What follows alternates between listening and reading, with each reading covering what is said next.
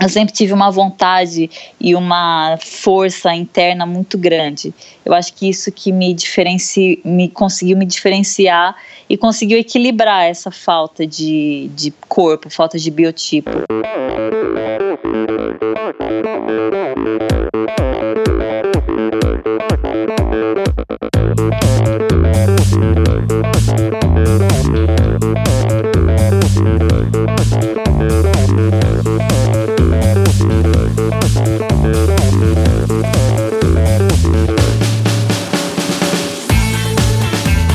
Olá pessoal, sou o Michel Bogli e este é o Endorfina Podcast. Aqui você ouve minhas conversas com triatletas, ciclistas, corredores e nadadores. Pessoas interessantes que são, acima de tudo, movidas à endorfina.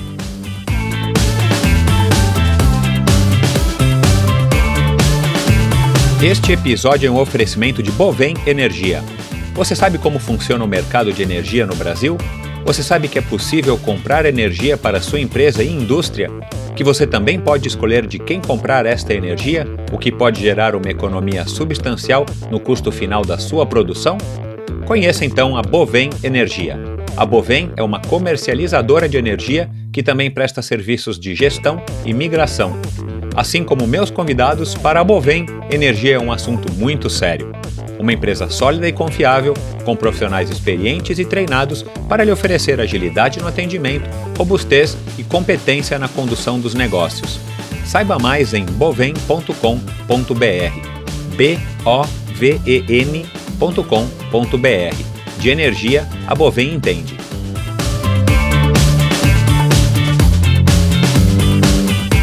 Olá, pessoal, bem-vindos a mais um episódio do Endorfina. No episódio de hoje, eu conversei com a Poliana Okimoto, uma figura praticamente pública de todos vocês que são fãs do esporte, uma a nossa maior representante de maratonas aquáticas até hoje, uma personalidade muito legal. Eu não conhecia a Poliana e conheci aqui através dessa conversa também. Ela foi muito receptiva desde a da primeira ligação que eu fiz para ela então, uma personalidade interessantíssima que ela conta sobre o surf, skate e patins. Uma curiosidade aí que ela tá, ela tá agora depois de aposentada praticando e treinando esses esportes. Ela fala também sobre o lado dela escritora, só como curiosidade para vocês. Mas claro, a gente aborda aí, né, como em todo episódio do Endorfina, o começo da carreira dela, como é que é a estrutura familiar dela, como é que ela conseguiu é, ter essa, esse apoio, esse incentivo para se tornar a grande atleta que ela foi. Ela fala aqui do, dos ensinamentos do primeiro técnico, das lições. Ela ganhou, ela começou a competir é, profissionalmente, vamos dizer assim. Ela começou a competir e ter resultado já com 12 anos e com 13 anos ela ganhou a primeira medalha é, no Campeonato Brasileiro Absoluto. Ela vai descrever aqui que legal a lição que ela teve do técnico dela ainda aos 13 anos. E o que forjou essa nadadora de primeira categoria, nadadora olímpica, todo mundo sabe aí do, do drama aí dela com a hipotermia é, nos Jogos Olímpicos de Londres e a, e, e, e a, medalha dela, o bronze, nos Jogos Olímpicos aqui do Rio de Janeiro. Então, uma história muito legal, repleta aí de referências, repleta de ensinamentos. Uma moça humilde, mas com muita coisa para ensinar, muita coisa para passar. Então, uma conversa muito legal com essa grande figura poliana, Okimoto Sintra. Obrigado pela audiência. Se vocês curtirem a conversa, dão lá um alô para a Poliana nas redes sociais dela, ela e o marido dela e técnico. É, começaram uma, uma empresa de uma assessoria esportiva, na verdade, que vai organizar alguns eventos e algumas travessias. A primeira dela está programada agora para o final do ano. Vocês entrem lá no site da Poliana para se informar e vocês pegam todas as referências e, e, as redes sociais da Poliana, o site da Poliana, aqui no post do episódio de hoje no site endorfinabr.com. Então, não percam uma conversa muito legal. Espero vocês na próxima semana e mandem feedback se vocês gostaram, não gostaram, quem vocês querem ouvir ainda aqui no Endorfina nos próximos episódios. E é isso, pessoal. Um grande abraço, bom, bons treinos e até a semana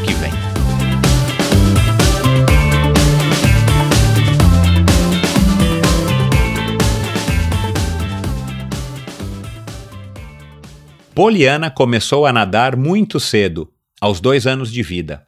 O gosto pela água fez levar o esporte cada vez mais a sério, até o ponto em que começou a se destacar das amiguinhas nas competições. Então, já com idade suficiente para entender o que o esporte significava, dedicou-se ainda mais e os títulos começaram a vir. Ela quebrou recordes e mais recordes e foi adquirindo um gosto especial pelas competições mais longas na piscina, os 800 e os 1500 metros. Daí então, foi levada pelo marido para o mundo das maratonas aquáticas, nadando os 5 e 10 quilômetros em águas abertas. Prova pela qual conquistou mais títulos e vitórias, tornando-a famosa numa modalidade ainda pouco conhecida aqui na terra do futebol. Com a fama veio também a cobrança. Na mesma intensidade, uma grande decepção. Poliana, vítima de uma hipotermia severa, foi forçada a abandonar no sétimo quilômetro a prova olímpica, justo quando era uma das favoritas ao título em Londres 2012. Superada a depressão e com as energias renovadas, iniciou um novo ciclo olímpico rumo agora a Rio 2016, onde conquistou a tão sonhada medalha olímpica. Passada a euforia da conquista, era hora de reagrupar e avaliar o cenário. Foi quando ela e o treinador e marido, Ricardo Sintra, resolveram em 2017 deixar o esporte de alto rendimento para trás e iniciar uma nova fase em suas vidas. Estas e outras histórias nós ouviremos agora aqui no Endorfina. Com vocês, a primeira nadadora brasileira a ganhar medalhas em mundiais e também em Jogos Olímpicos, a atual recordista brasileira nos 1.500 metros em piscina longa e escritora nas horas vagas, a grande Poliana Okimoto Sintra. Bem-vinda, Poliana, é um prazer te receber aqui. Olá, muito obrigada. Obrigada pela apresentação aí. É um prazer enorme falar aí com vocês. Falei tudo certo aqui na apresentação? Falou tudo certo. Legal. Você ainda é recordista dos 1.500 metros, tanto na piscina de 50 quanto na de 25? Na piscina de 50, meu recorde foi batido ano passado. Ah, tá bom. É, foi batido, mas uh, a gente fica feliz pelo, pelo claro. desenvolvimento da natação feminina. É ruim perder o recorde, mas eu fico feliz da, da natação feminina estar tá crescendo. E esse recorde, ele estava. Você estabeleceu quando? Em 2010? 2013. 2013. Legal, Isso. puxa, tava um, recorde. Já estava que... na hora. Exatamente, é. Faz parte da, da evolução, é aquilo que você falou. O recorde é legal você deter, mas para o esporte acaba não sendo tão legal porque você percebe que não está tendo uma evolução da maneira como a gente gosta de ver, né? Como torcedor, é, né? É, exatamente. Poliana, é, vamos começar de uma parte que me chamou muito a atenção numa das nossas trocas aqui de mensagens. Você disse que patina, anda de skate e está aprendendo a surfar. que isso aí é uma infância, uma adolescência tardia de quem nadou a vida inteira ou, ou é alguma coisa com prancha? Qual que é o objetivo aí desse de você estar tá praticando e aprendendo esses esportes? Pois é, eu sou uma pessoa muito ativa, né? E desde pequena sempre fui meio hiperativa. E depois que eu parei de nadar no final do ano passado, eu fico com muita energia sobrando, né? Então eu vou, vou fazer algumas outros esportes diferentes é muito mais por hobby, né? Eu gosto muito. Andar de patins e de skate eu aprendi quando eu era criança.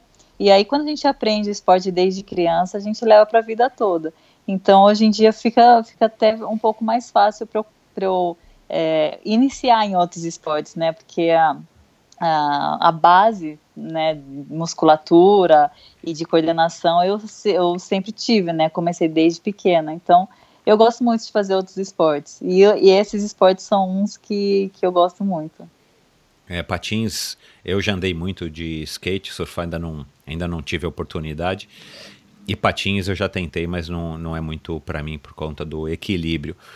Agora, o surf sendo, obviamente, na água, né, e você tendo passado a tua vida inteira nadando, também deve te dar um diferencial interessante com relação aquela vivência que, principalmente você que foi especialista e ainda é né, em maratonas em águas abertas, de estar tá esquecendo qualquer receio ou qualquer situação dentro do mar para se concentrar somente no equilíbrio nas ondas.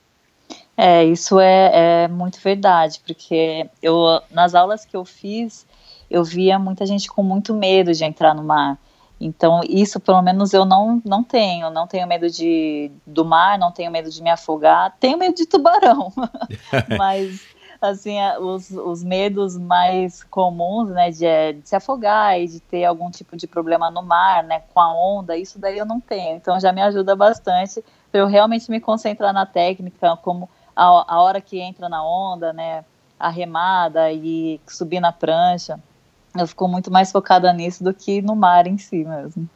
E você tem facilidade? Você está demonstrando facilidade para o surf ou você tem facilidade para o patins e para o skate?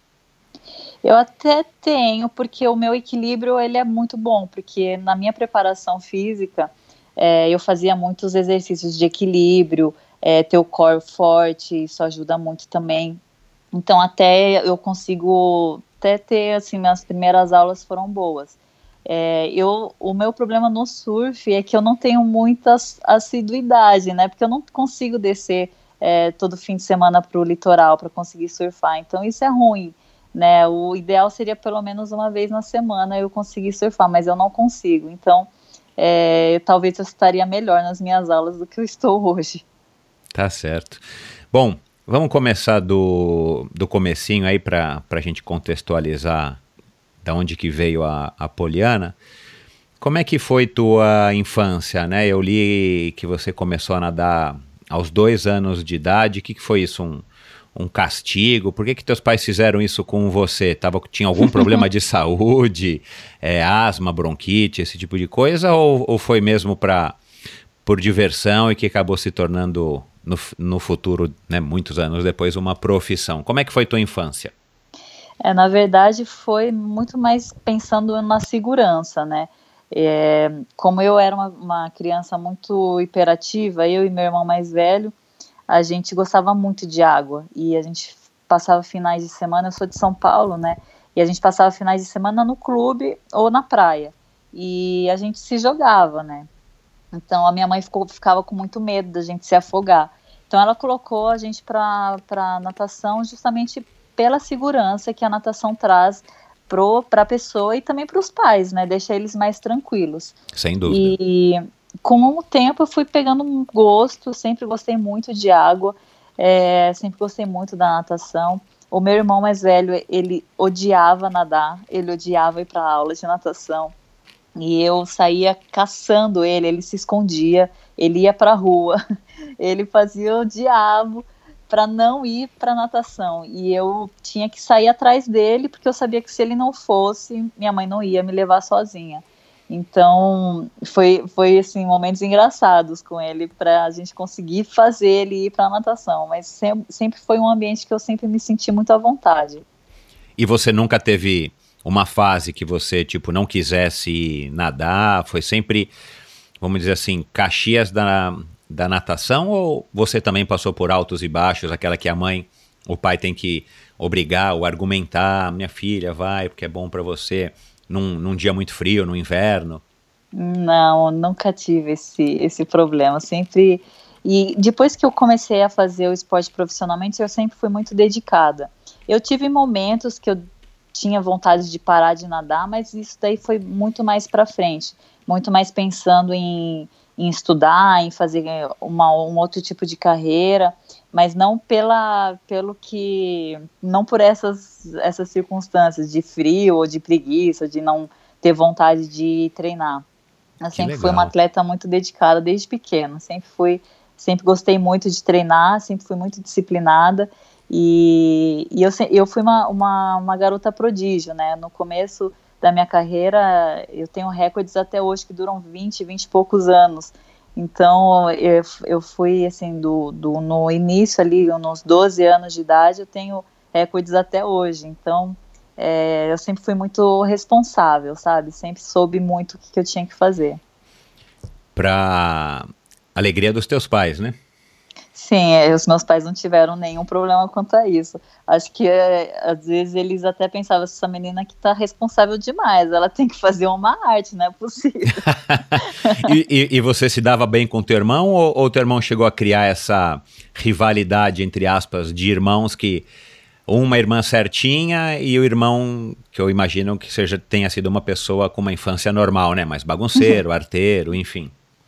Não, eu e meu irmão a gente sempre se deu muito bem, porém ele era muito competitivo. E não, não nessa parte de ah, uma é muito certinha e eu sou a ovelha negra, não. Mas assim, ele sempre me instigou muito na, na competição, sabe? Ele sempre, a gente fazia, tudo em casa era coisa de competir, sabe? A gente fazia, ia no, no clube, ele fazia circuito, assim, de obstáculos e mandava a gente competir, tirava o tempo de quanto que ele fazia, quanto que eu fazia. E ele é mais velho, né? Ele, ele tem dois anos a mais do que eu. Então ele ganhava tudo. eu não ganhava em nada dele, eu era horrível em tudo que ele fazia. Então ele sempre foi assim meu herói, ele sempre foi a pessoa que eu eu me, eu me inspirava demais nele, porque eu achava que ele era bom em tudo, porque ele ganhava de mim de tudo, né? E, e na, na época que ele, ele chegou a fazer treinamento também, chegou a competir a natação, não gostava, mas ele, ele ia, obrigado pela minha mãe.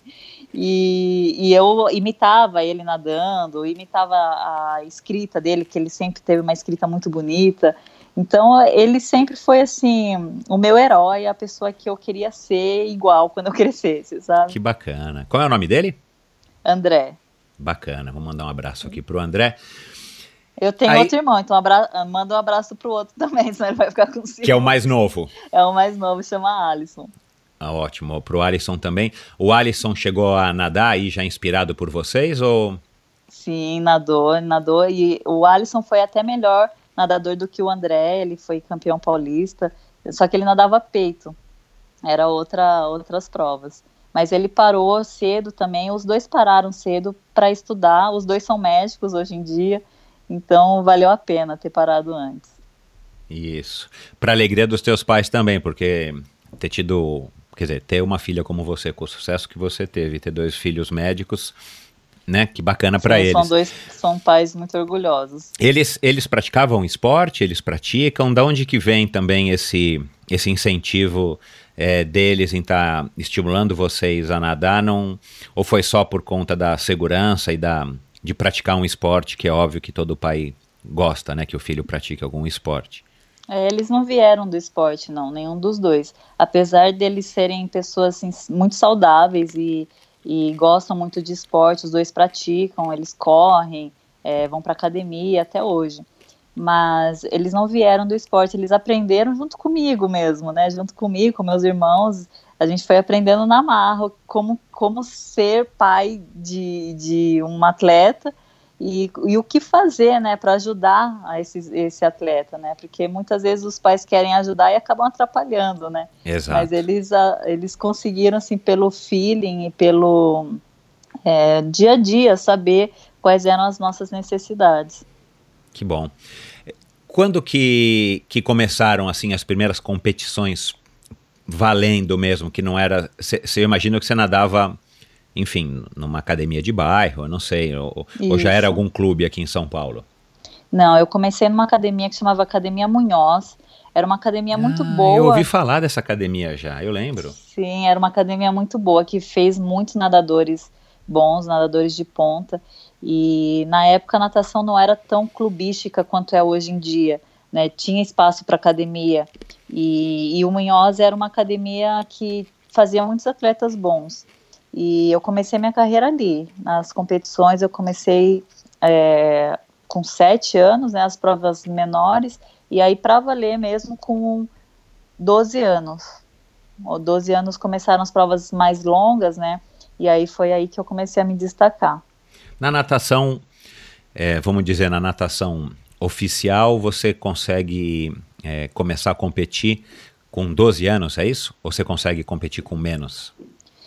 É, tem as provas de, uh, de categoria, Acho né? Que são petis, né? Petis. Petis é 10, 11 anos. Essas ah, provas eu já me, me destacava muito bem, né? Tenho recordes de petis 2, se eu não me engano, ainda recorde paulista aí na, no calendário.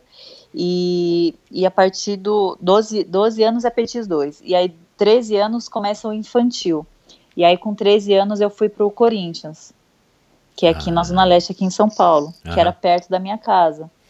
Então, eu comecei minha carreira aí E você já foi para o Corinthians porque você já estava sendo uma promessa e de repente no Munhoz você chegou tipo no topo.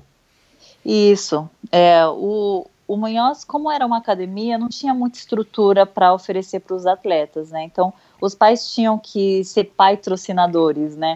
É, a gente tinha, eles tinham que pagar as viagens, competições, inscrições.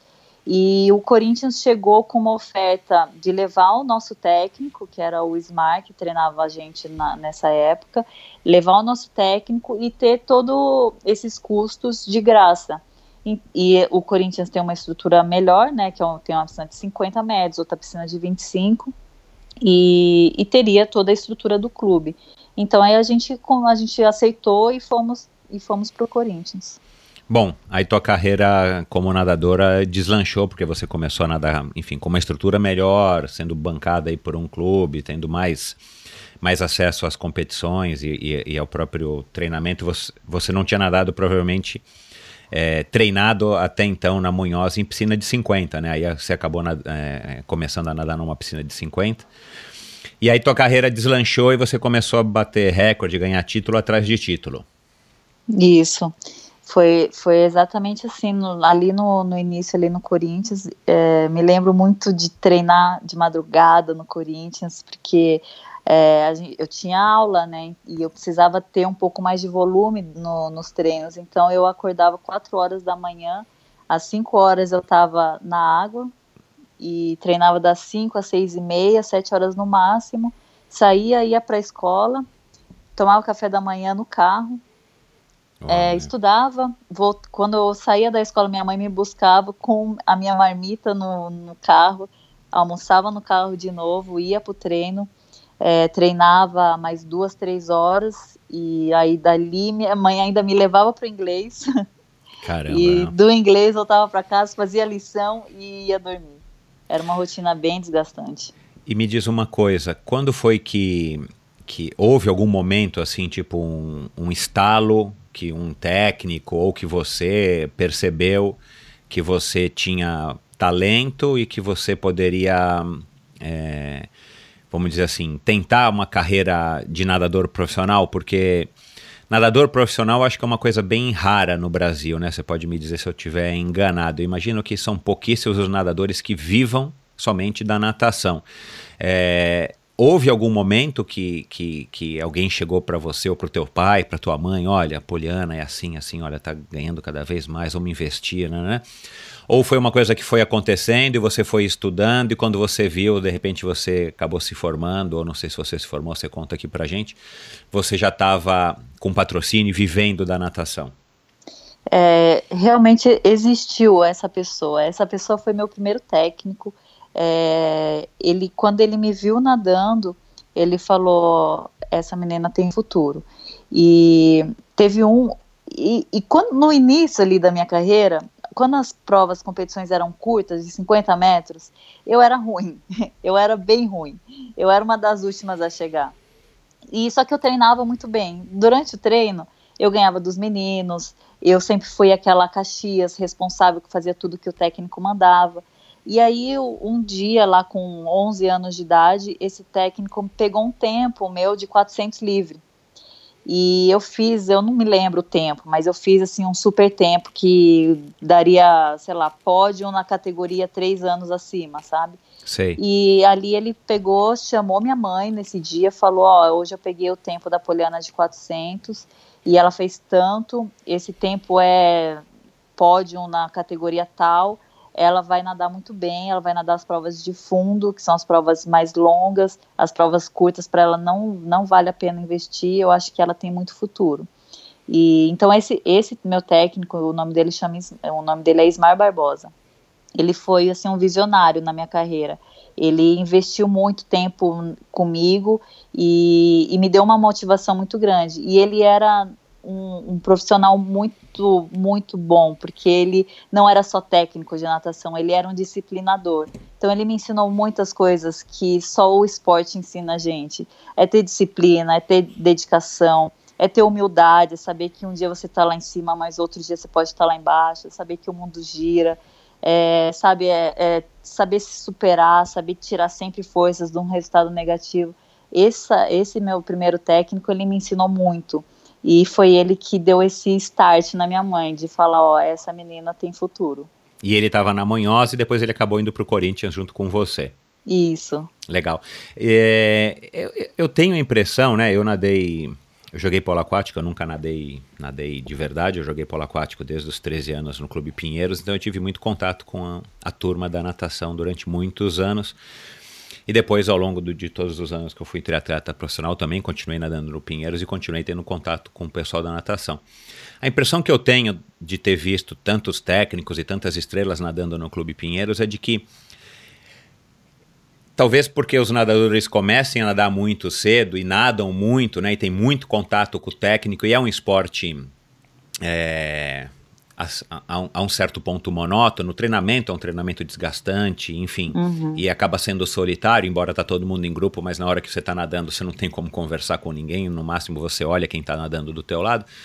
Eu tenho a impressão que os técnicos têm muito esse papel de psicólogo, de um segundo pai, de uma segunda mãe, de, de ser um, um amigo, um orientador, um formador também é, da educação dessas crianças e adolescentes, ou estou enganado? Sim, tem, tem muito esse papel. É, acho que não só de, de papel de pai, de amigo, né? Porque realmente a gente passa muitas horas com o técnico.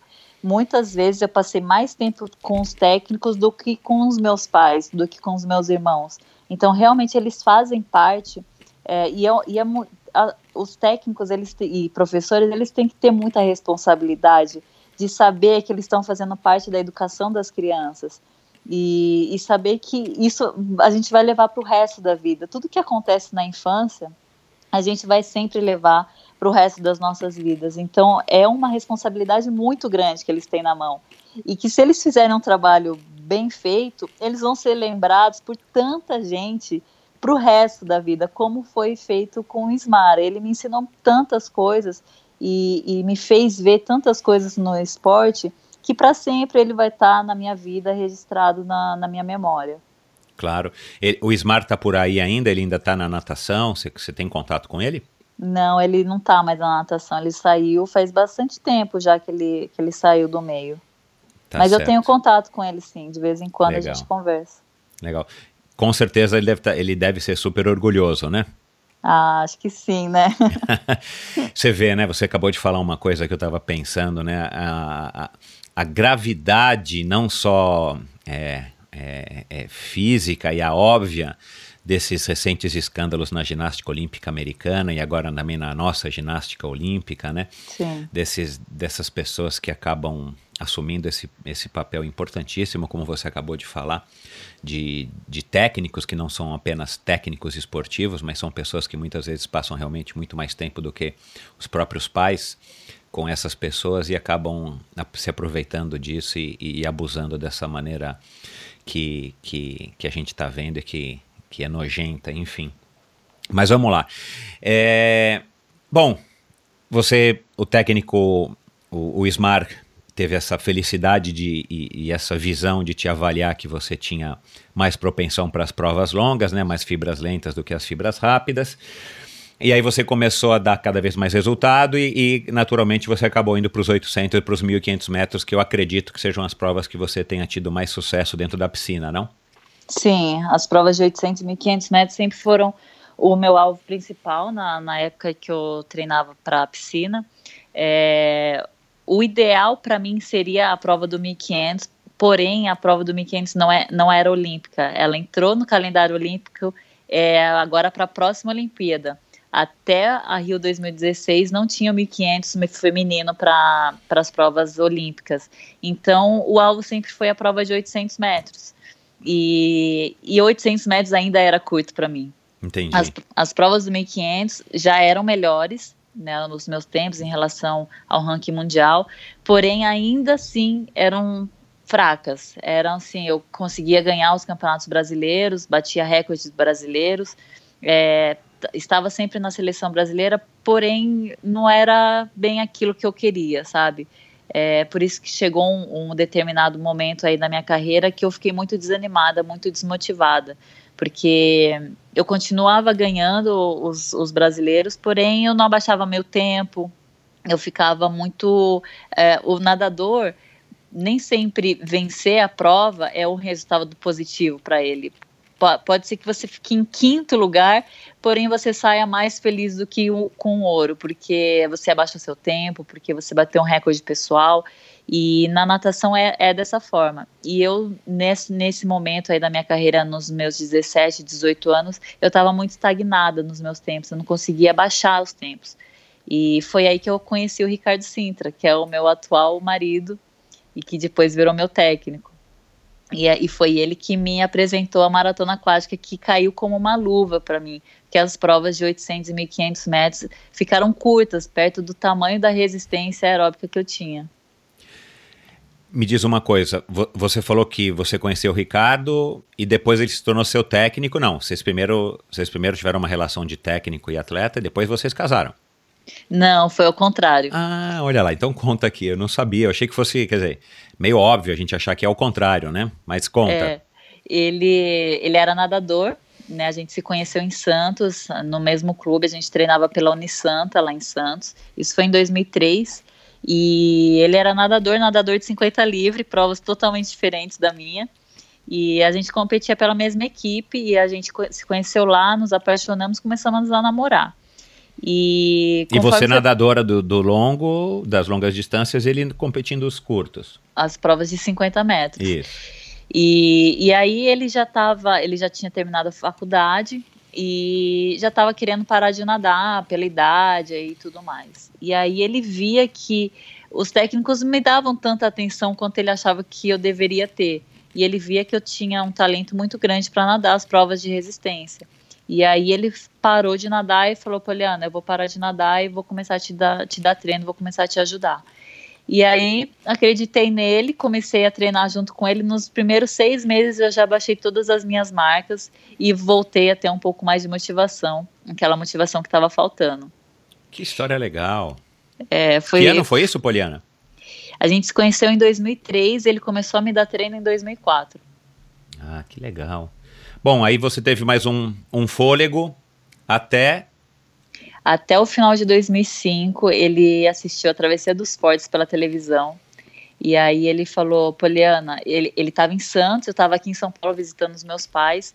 Ele me ligou, falou, Poliana, assiste essa, essa competição, tá passando na Globo e você vai participar dela ano que vem. E aí eu vi aquele pessoal fazendo a travessia dos fortes, eu falei, você tá maluco, eu não vou. Eu não vou, eu morro de medo de nadar no mar, já tô te avisando que eu não vou. Não acredito. é. Uau. E aí, no ano seguinte, ele me inscreveu para nadar a prova. As coisas eram tão difíceis naquela época, a gente não tinha dinheiro para ir para o Rio de Janeiro. É, porque não fazia parte do, do calendário dos clubes, né? Então eu ia ter que pagar do meu bolso e eu não tinha dinheiro para ir. E aí o Ricardo ele arrumou um amigo dele que deu carona pra gente até o Rio. E aí, chegando lá, ele conhecia um cara que conhecia um outro que ia ajudar a gente no, no hotel. E, e foi assim, foi na, na base da amizade que a gente foi. E aí chegou lá, um dia antes da prova, ele falou, Poliana, vamos ver o percurso da prova, como que é, vamos dar uma nadadinha. Aí eu fui lá na praia de Copacabana, eu entrei no mar, dei duas braçadas, voltei chorando, falei, não dá, não consigo, vai, não vai dar, eu tenho medo, vai ter tubarão. não vou conseguir fazer Maldito essa prova. Maldito filme do Steven Spielberg, né? É, Todo é. mundo tem o um medo do tubarão. Mas aí a gente voltou, voltamos pro hotel, é, tive aquela noite de insônia, a pior noite da minha vida. É, e no dia seguinte da prova eu fui para lá sabendo que eu não ia nadar. Eu ia lá para assistir, para ver o pessoal. Só que aí chegou lá na hora da prova, eu vi minhas adversárias se aquecendo. Essa travessia dos fortes tinham 4.500 participantes. Nossa. Falei, não é possível. É, entre... é, é, né? Ou era a principal prova de águas abertas do Brasil, é, né? Era, né? Porque infelizmente não tem mais. É, vai voltar esse ano, pelo que eu li. Pois é, então já não, não vai ter mais de novo. Eita, nós. É, ia voltar, já tinha até colocado no calendário, mas tiraram. Ah, e, e, e aí eu, eu vi 4.500 pessoas, falei, poxa, justo eu vou desistir? Tô super bem treinada, tô, né, motivada, por que que, né, vamos ver, vamos tentar, vai que o tubarão não me, não me acha. Bom, você vai ter mais 4.499 é. pessoas para que ele, né, Aí nadei a prova, ganhei a prova, bati o recorde da prova. Uau, e ali foi anunciado que a maratona aquática ia estar nos próximos Jogos Olímpicos e próximos Jogos Pan-Americanos, porque até então a maratona aquática não era prova olímpica. É. E aí foi ali que o Ricardo falou: Poliana, essa prova é sua. Você foi feito para nadar essa prova. Eu falei, meu Deus do céu, e agora? Né? E agora? O que, que eu vou fazer com esse medo? E aí, em 2006, a gente foi tentar perder o medo, né? E aí, nadei várias provas do Campeonato Brasileiro. A primeira prova foi difícil, muito difícil de eu, de eu me concentrar na prova, esquecer é, o meu medo. A segunda prova foi um pouco melhor, a terceira melhor e foi progredindo assim o, o meu medo foi diminuindo. Mas você, mas você para treinar para as provas, eu imagino que você não tenha nadado somente na piscina, você também fez alguns simulados, enfim, treinos em águas abertas, né? Sim, a gente fez. É, nessa época eu morava em Santos, então a gente conseguia treinar um pouco no mar, mas era uma vez na semana. Todos os outros dias era na, na piscina.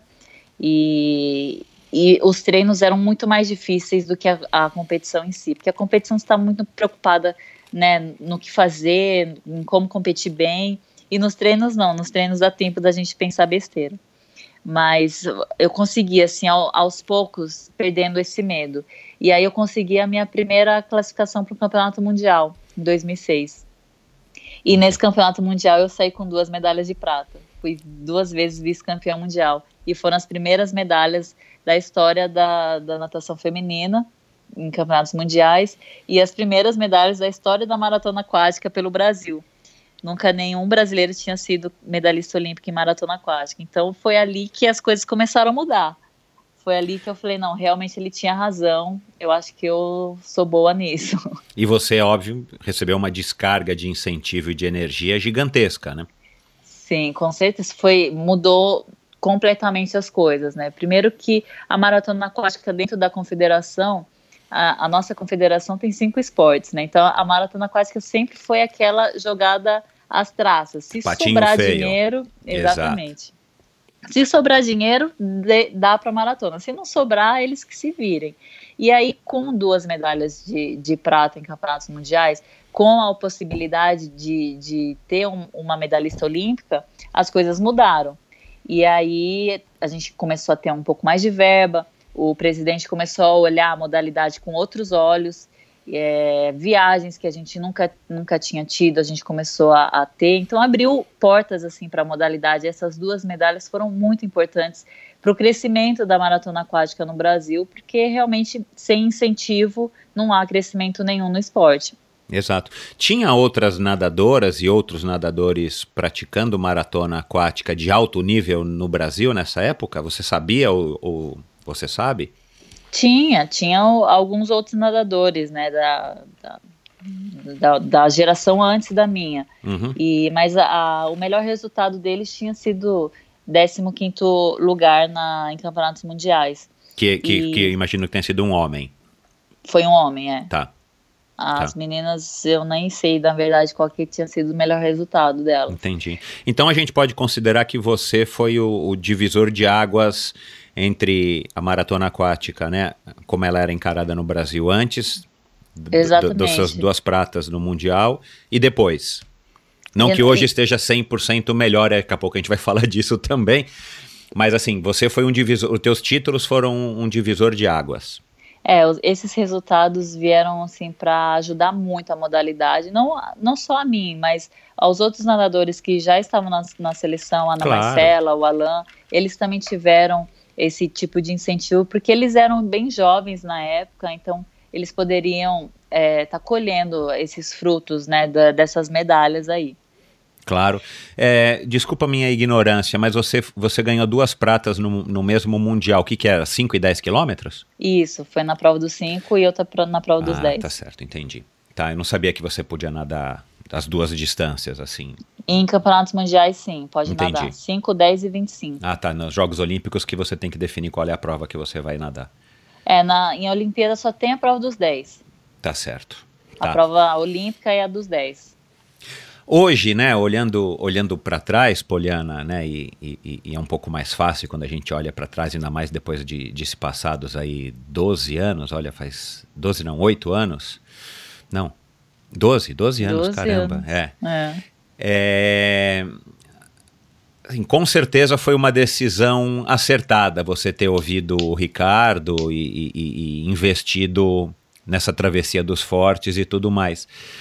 Mas naquele momento, assim, o quanto você você estava indo mais empurrada pelo Ricardo ou ainda tinha um pouco de curiosidade e desejo da Poliana nadadora de piscina? Eu tinha curiosidade, mas eu vou te falar o que, que me moveu a entrar naquele mar. Foi dinheiro. Foi dinheiro, ah, porque legal. a gente não tinha dinheiro nenhum. E a Travessia dos Fortes tinha uma premiação muito boa.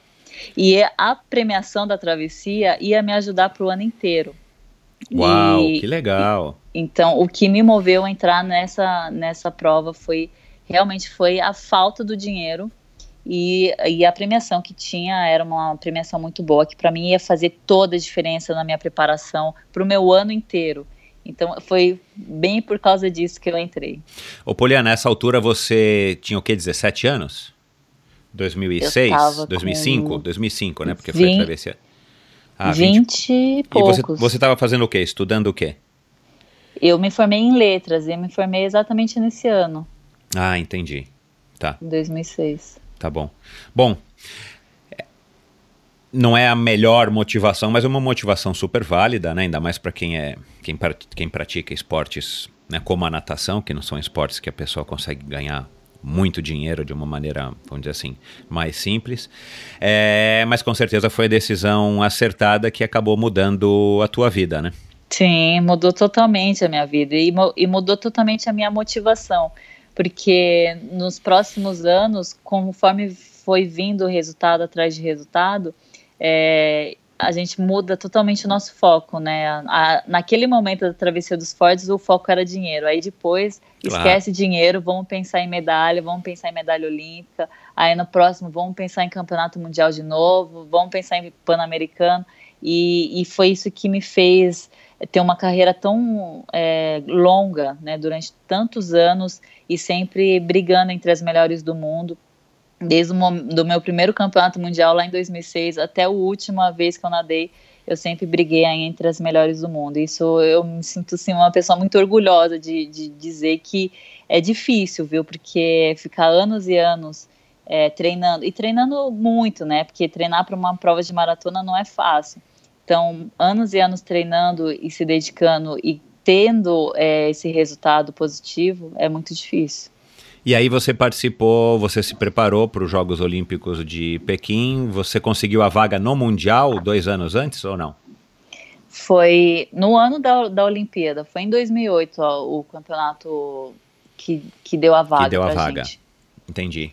E como é que foi estrear né, no, nos Jogos Olímpicos, que eu imagino que de 10 entre 10 nadadores, esse seja o sonho, né? Você nadar nos Jogos Olímpicos, não importa qual prova.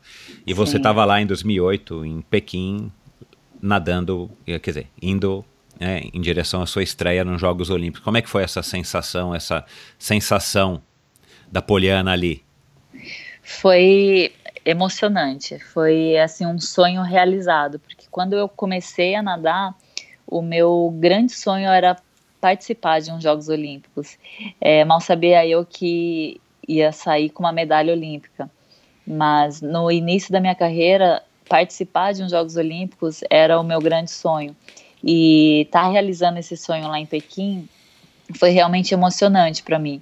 É, tá na Vila Olímpica, é, participar, competir, competir pelo Brasil, ter a, acesso e a experiência com outros, com outros uh, atletas de outras modalidades, de outros países, é, tudo isso fez muita diferença assim na, na, minha pessoa, como experiência, experiência de vida mesmo, experiência como atleta.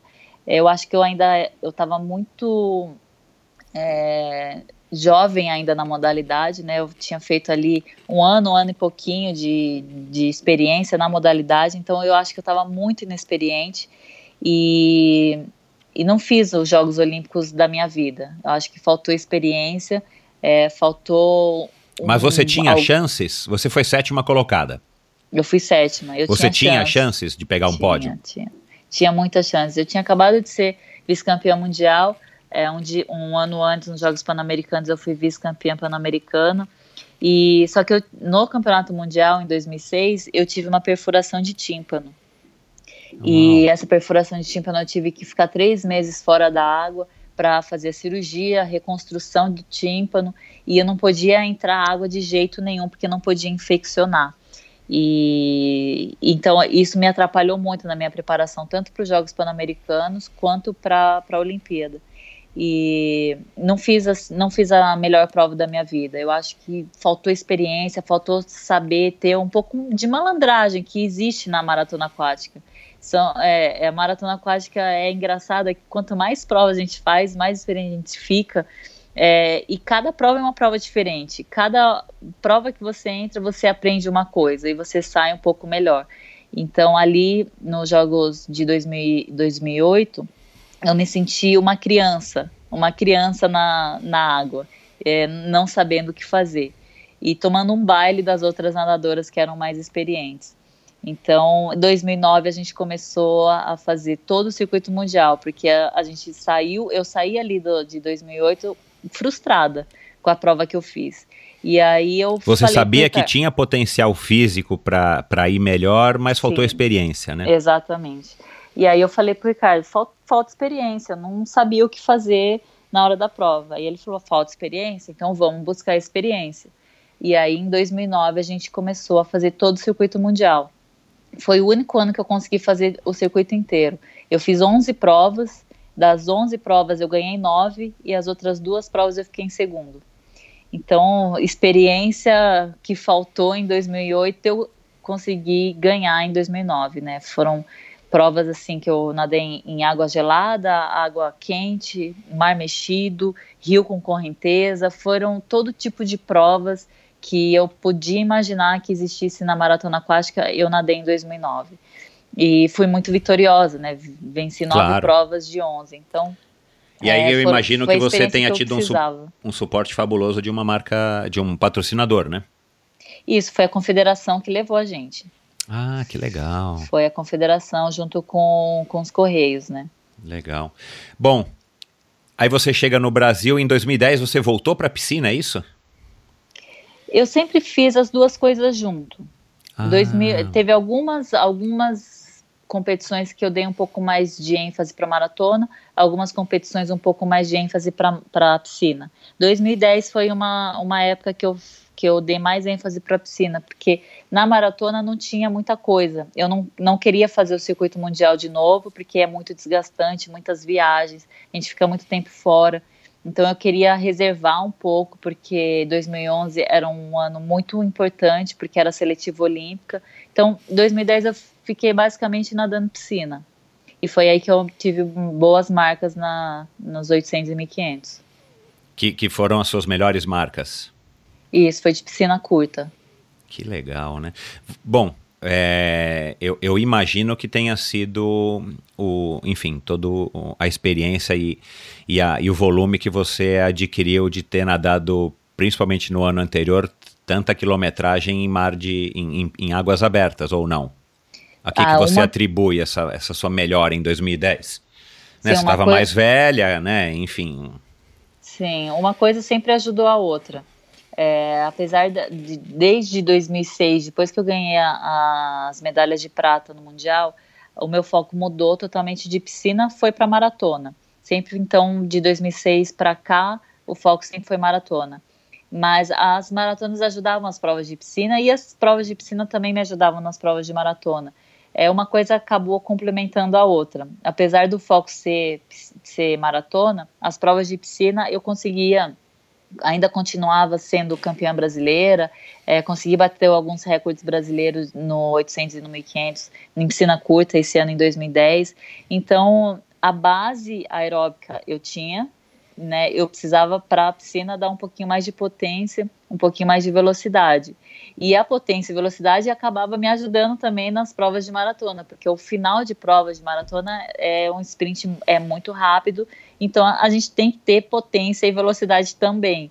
Então, claro. Então uma coisa sempre ajudou a outra. É, é mais ou menos um comparativo com, com quem, na, quem corre maratona a pé, né, corrida maratona, uhum. e alto rendimento, né? É claro que é uma prova de fundo, mas não é uma prova que dura quatro horas como para qualquer amador, né? Uma prova que dura duas horas e pouquinho e o cara acaba correndo numa velocidade que exige de fato também um pouco das fibras rápidas e sprint, aceleração e tudo mais.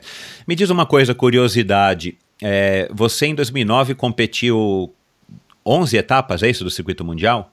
Isso. E todas você nadava os 10 mil ou dependia da, da etapa? Ou você tinha que escolher uma, uma, uma distância para nadar? Como é que funciona? Não, as etapas do circuito mundial são só provas de 10 quilômetros.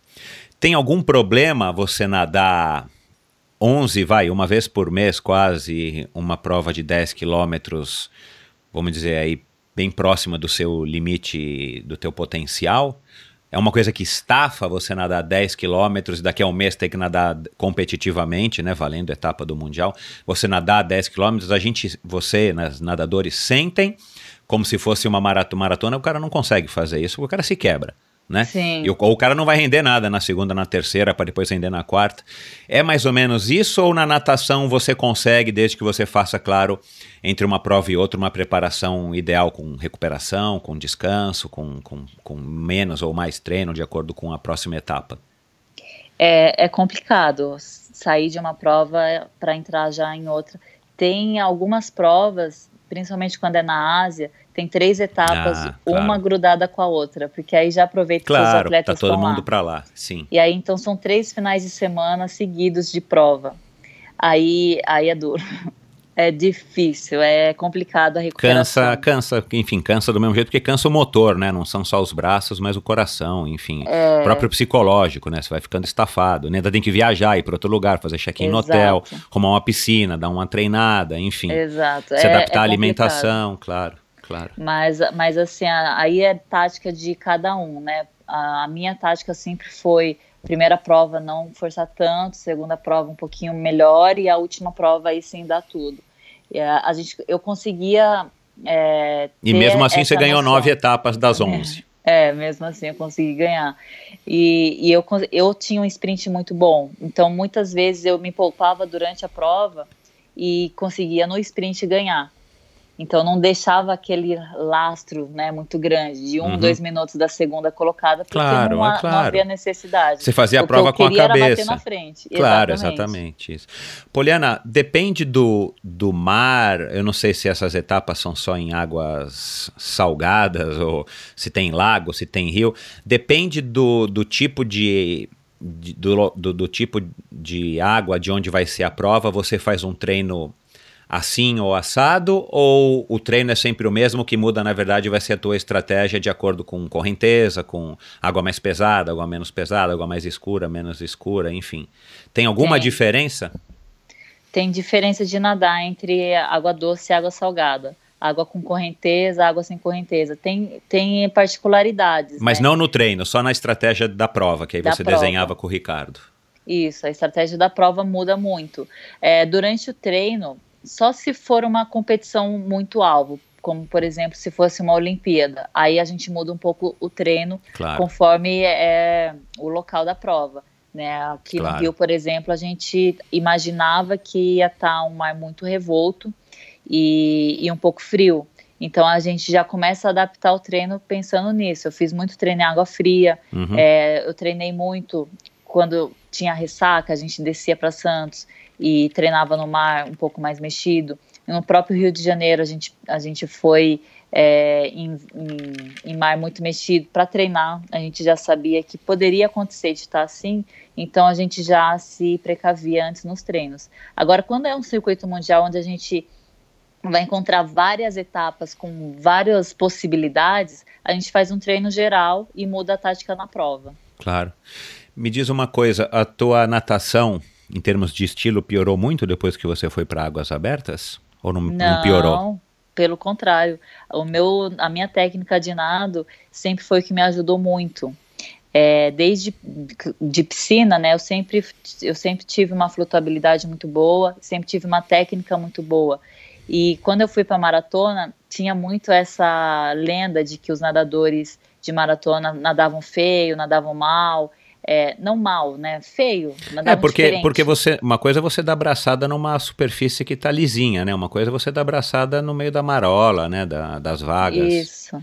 E, e, e, foi uma coisa assim que eu tirei totalmente esse estigma. Eu falei, não, eu vou continuar com mesmo, a mesma técnica que eu aprendi a nadar desse jeito, não vou mudar agora. E continuei nadando do mesmo jeito e minha técnica até melhorou muito depois que eu fui para maratona, porque eu tive que ganhar mais força, então isso ajudou minha técnica.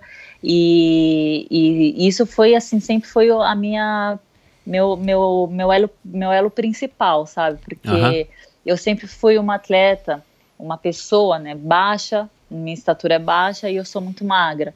Então eu tinha que compensar de alguma forma a minha estatura com as outras, né? As europeias são fortes, são altas e têm muito mais musculatura do que eu. Então a minha, a meu, a minha principal vantagem sempre foi a minha técnica de nado. Foi isso que sempre equilibrou é, a minha falta de força, falta de massa muscular, sempre foi o que equilibrou, foi a minha técnica de nado.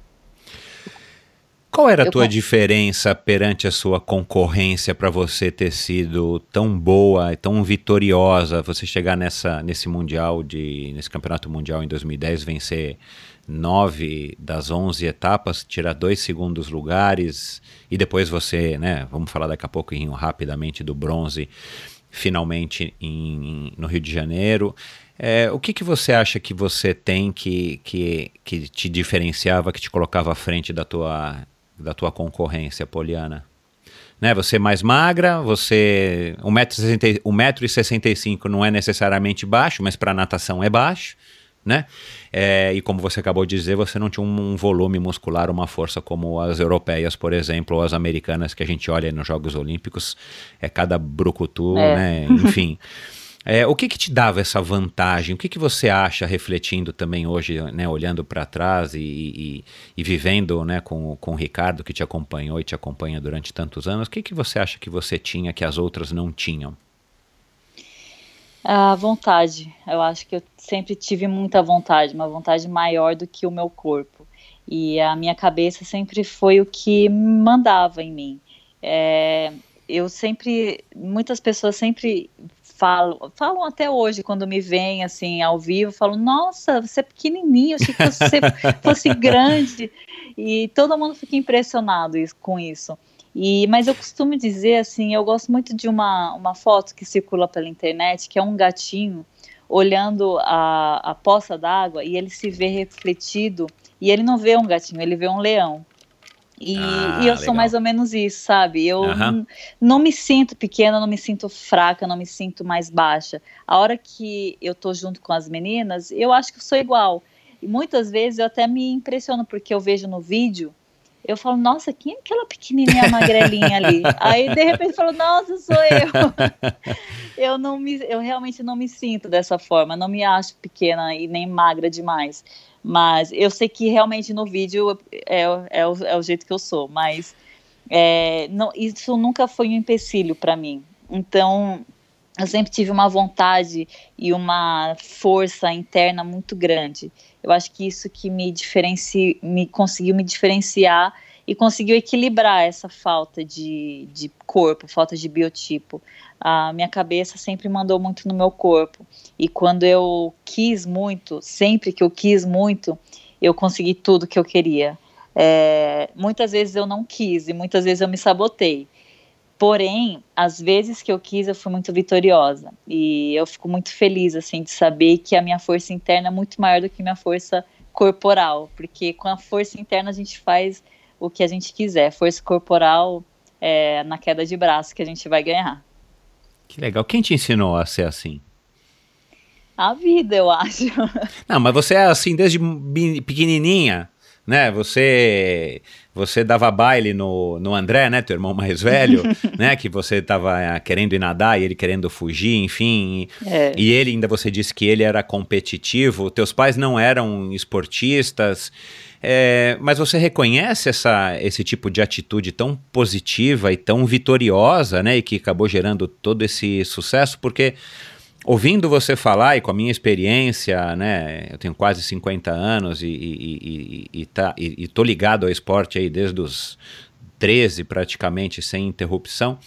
A impressão que eu tenho ouvindo você é assim: qualquer coisa que você fosse fazer na vida, você teria sucesso, porque você, você tem essa motivação que a gente chama de motivação intrínseca né? A tua motivação, hum. tudo bem, o momento foi um dinheiro, claro que você queria ganhar uma medalha olímpica, tudo isso faz parte, né? É, é, e é normal, não estou sendo crítico, mas assim, é, você tinha esse drive interior aí, tipo, que estava programado para ser uma campeã, você estava predestinada para ser uma campeã, como disse, como previu o, o Ismar. Ismar é, é, né? é. Você não reconhece isso em algum parente, no teu pai, na tua mãe, ouvindo história dele, sei lá, porque é, curioso isso, né? Como tem pessoas que, que, que, que, que nasceram com, com, com, programados para isso, né? E pelo que você está me contando e, pela tua história que eu já tinha aqui lido e pesquisado, é, nadando desde pequenininha e tendo tantos títulos e você e você foi, né? Da, da piscina da, da, da natação é, curta quando você é garotinha, claro, né, para os 1500, para os 800, foi de novo para foi para maratona, voltou para os 800, 1500, bateu seus recordes, quer dizer, é, meu, é muito assim. Você não reconhece isso de algum lugar ou, ou, ou surgiu com a Poliana e se Deus quiser vai, você vai levar adiante aí para os seus herdeiros?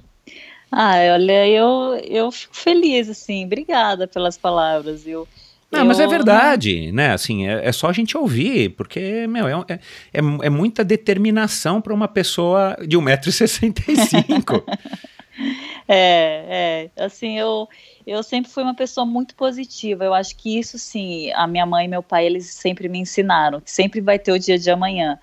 E eu sempre fui uma pessoa, essa pessoa otimista, muito positiva é, que gosta de ser feliz, que gosta de fazer as coisas com amor. Eu acho que isso é, eu acho que é a chave de tudo para mim, fazer com amor, porque é, o momento que você começa a não querer mais fazer aquilo, é, você tem que pensar bem e, e colocar na balança. Eu sempre amei muito o esporte e eu amei muito a natação. Então eu acho que eh, foi esse amor, essa vontade de treinar todos os dias e nunca foi sacrifício para mim, entendeu? A dedicação, a abdicação que a gente faz, é, o sacrifício que é diário do atleta nunca foi sacrificante para mim, nunca foi uma coisa pesada. Pelo contrário, sempre foi uma coisa que eu quis fazer, sempre foi uma coisa que eu estava feliz fazendo. Então, quando a gente faz as coisas com amor, com felicidade, não tem como vir um resultado negativo. E se vier um resultado negativo, eu sou esse tipo de pessoa que sempre vai ver algum lado positivo Exato. no negativo. Exato. Então, eu vou tirar uma lição disso, eu vou sair mais forte, e mais lá na frente eu vou é, pegar isso como força para me ajudar, sabe? Então, é, acho que é dessa forma que eu sempre fui, fui como atleta e como pessoa. Caramba, você, você é a personificação da síndrome de Poliana adaptada para o esporte. né? Porque é, a síndrome é da Poliana isso. é mais ou menos isso: a menina que vê tudo cor-de-rosa, que ninguém mente, que não sei o quê, que é claro, é fantasiado. Mas você conseguiu transpor isso, é claro, é uma brincadeira, né? Por conta do teu nome, eu não sei de onde que veio a origem do teu nome. É, veio do livro. Olha lá, e você incorporou isso. Pronto, tá explicado o teu sucesso. É, Olha lá, você é. vê o mundo cor-de-rosa, só que você, em vez de adaptar isso para qualquer outra realidade ou para fantasia, você adaptou para o esporte. Muito bacana, cara. Parabéns, porque, porque é, eu, eu acredito que é assim, é esse diferencial que transforma pessoas normais, porque você é uma moça normal, tem duas pernas, dois braços, enfim, você não tem é. nada mais do que qualquer uma garota da tua idade, enfim, é. mas que transforma as pessoas em campeões, em, em, pessoas de sucesso, seja qual for o, a atividade, o esporte ou a profissão que ela, que ela escolher. É, Poliana, o psicológico pega muito numa prova. Natação já é um esporte complicado, como eu já citei aqui, né, da minha, da minha própria experiência de acompanhar aí a, a natação lá do Clube Pinheiros. É um esporte solitário e tal. E, e, e quanto mais longo, eu acho que mais psicológico ele acaba sendo, porque você tem mais tempo, né, para para estar tá se auto-sabotando, para estar tá achando que não dá, que dá, que não dá, agora vai, não vai, ah, agora a água tá ruim, a água tá boa. Você fez preparação psicológica? Você fazia? Você levava a sério? Ou os treinos já te davam essa preparação? Eu fiz preparação psicológica no último ano, no, né, no, nos Uau. últimos seis meses, na verdade, para a Olimpíada. Eu nunca fui, nunca gostei, oh, que incrível, né? Mas eu nunca gostei muito do, da psicologia esportiva. Eu sempre achei estranha, sabe? Eu não gostava, não gostava do, da forma como os psicólogos abordavam. Uhum. E, e eu sempre assim, eu sempre usei muito a psicologia como dia, diário, né? Principalmente durante os treinos. Mas não aquilo que o psicólogo fala, sabe? Mas sempre fui uma pessoa otimista. Essas coisas que a gente está falando, sempre fui otimista, não desisti nunca, sabe? E isso foi sempre me ajudando muito no esporte. A, uma, esse último seis meses para a Olimpíada, eu comecei a fazer o acompanhamento com a Regina Brandão, minha psicóloga. E foi muito mais parte de terapia do que como parte de psicologia esportiva. Uhum. Porque ela me ajudou muito mais pensando em pressão, na competitividade, muito mais nesses tipos de, de assunto do que propriamente na psicologia esportiva, de mentalização, de uhum. é, é, descanso, essas coisas que eu nunca gostei muito, sabe? É, então, ela, ela soube, assim, ela foi muito inteligente de saber que esse tipo de psicologia não ia dar certo comigo, vamos usar outra coisa. Então, ela queria me deixar 100% tranquila para estar tá no dia da competição e só pensar em fazer o meu melhor. E, e deu muito certo. E assim, eu sou apaixonada pela minha psicóloga, que ela me ajudou assim demais. E a minha relação com o meu técnico, relação técnico e marido, complicadíssima, é né? Complicada. Ela então. me ajudou muito também nessa parte. É, foi, foi, foi, foi muito bom assim esse, esse tempo que eu fiquei com ela.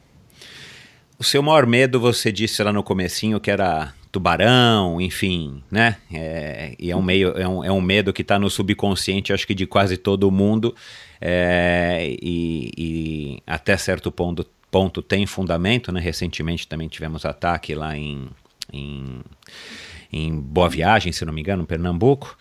É, mas em 2012 você teve um ponto, né, um ponto negro aí na tua carreira que todo mundo teve o desprazer de acompanhar, né, ao vivo em 4K, que foi a tua desistência forçada, né, é, por conta da hipotermia lá em Londres. Uhum. Foi o ponto mais baixo da sua carreira? É, é, era depois que você acabou vencendo o medo, entre aspas, do tubarão? era uma das coisas que te dava medo, porque eu li na minha pesquisa aqui que você já tinha tido algum, alguns outros episódios de hipotermia é, e que acaba sendo, eu sei que acaba sendo bem normal, porque, claro, né, você passa muitas horas numa água muito fria, o teu corpo né, é, sente. Uhum. Foi o ponto mais baixo e, e, e, era o teu maior medo quando aconteceu de fato em Londres, ou era alguma coisa que você achou que nunca pudesse acontecer na intensidade e, claro, com a gravidade que foi no sentido de fazer você abandonar uma prova a qual você era franca favorita? Foi, foi o momento mais difícil, não só da minha carreira, mas da minha vida. Foi um momento muito complicado para mim. É, eu estava bem cotada né, para ganhar uma medalha e com, não consegui nem completar a prova, foi uma frustração muito grande. No sétimo quilômetro eu fui tirada da água e fui para o hospital. No caminho eu desmaiei e quando eu acordei eu só conseguia chorar. Eu não conseguia acreditar que aquilo tinha acontecido.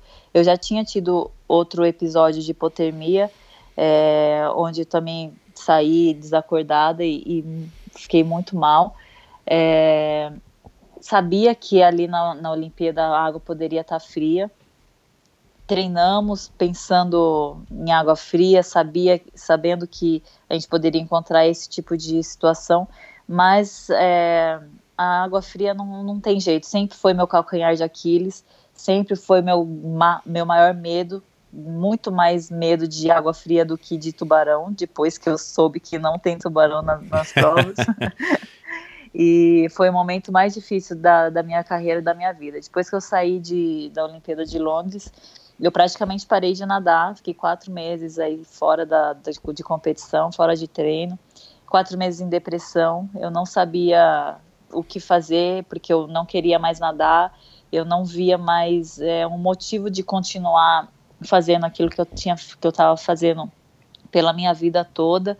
E foram momentos muito difíceis para mim que a, o apoio da minha família e do meu marido como marido ali não como técnico me ajudaram muito o Ricardo ele foi uma pessoa muito inteligente nesse momento que ele momento algum ele me pressionou a voltar porque isso foi no meio do ano eu tinha compromisso com o patrocinador compromisso com o clube e eu não queria de jeito nenhum voltar a treinar. E ele foi muito inteligente nunca me forçar a ter que treinar, a ter que competir. É, ele deixou eu totalmente à vontade. Ele falou: ó, se você quiser parar de nadar hoje, a gente para, vamos fazer outra coisa. Agora, se você quiser continuar também, eu tô aqui, vou te ajudar, vou, vou te ajudar a dar a volta por cima. E com o tempo, eu fui sentindo falta, porque eu gosto muito de nadar, eu, eu amo o que eu faço. E eu sabia que eu tinha, eu estava muito bem preparada para essa Olimpíada. Eu sabia que se a água estivesse boa, eu tinha tido uma oportunidade de ganhar uma medalha. É, o esporte, as coisas não são, a gente não tem garantia de nada. A única garantia que a gente tem é que a gente vai ter uma chance. E, e aí eu peguei e falei pro Ricardo, Ricardo, eu quero, eu vou me dar mais uma chance. Se no próximo campeonato mundial eu não for bem sucedida, não sair feliz da prova, não sair bem, é, eu paro de nadar, mas eu vou tentar mais uma vez. Você vai, você vai comigo? Você tá comigo? Ele falou, tô, vamos junto. Até porque sair do jeito que você teria saído é muito frustrante, ainda mais para quem foi tão vitoriosa como você, né, Poliana? Exatamente. Você, eu... a última prova da Poliana, ela desistiu na maratona, na, na maratona aquática das Olimpíadas de Londres, quer dizer, uma coisa é, né, que, exatamente. Enfim, que, é, que é isso, é frustrante para qualquer pessoa, né? Não tem nada a ver com, até com, com a sua personalidade, mas para qualquer é. pessoa é uma, nenhum atleta quer isso, né? E eu tinha isso muito na minha cabeça. Eu sabia que o dia que eu parasse de nadar, eu queria parar de nadar feliz, é, feliz com tudo que eu tinha feito. Eu não queria parar num momento de crise, porque Exato. eu não queria sair da natação com a sensação de que eu desisti. E, e aí eu tentei mais uma vez no Mundial de Barcelona em 2013. E nesse campeonato mundial eu saí com três medalhas, uma, uma medalha de ouro na prova olímpica dos 10 quilômetros, uma medalha de prata nos 5 quilômetros e uma medalha de bronze na prova por equipes. E ali foi onde que eu falei, não, realmente é, eu estava bem, bem preparada, eu poderia ter ganho uma medalha se não fosse água fria. E graças a Deus que eu eu voltei e não desisti no, no, momento no momento de depressão ali depois da prova. E, e isso foi o que me deu motivação e confiança para continuar mais um ciclo olímpico, porque até então a minha ideia era terminar minha minha carreira ali em Barcelona, sair em Londres. feliz é, em Barcelona. Ah, em Barcelona. Em, em 2013, porque Ah, desculpa, eu, o mundial, tá certo, perdão. Isso porque eu, eu tinha voltado. Claro, aí você ia sair no topo intenção, de novo. Isso, a minha intenção era sair feliz.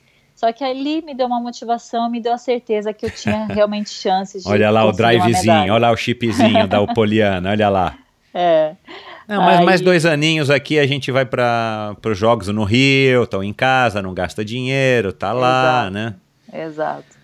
E aí, graças a Deus que eu não desisti ali na, naquele momento a, o, o, bronze na, na, marat, na maratona aquática do, dos Jogos do Rio foi o teu ponto mais alto, então?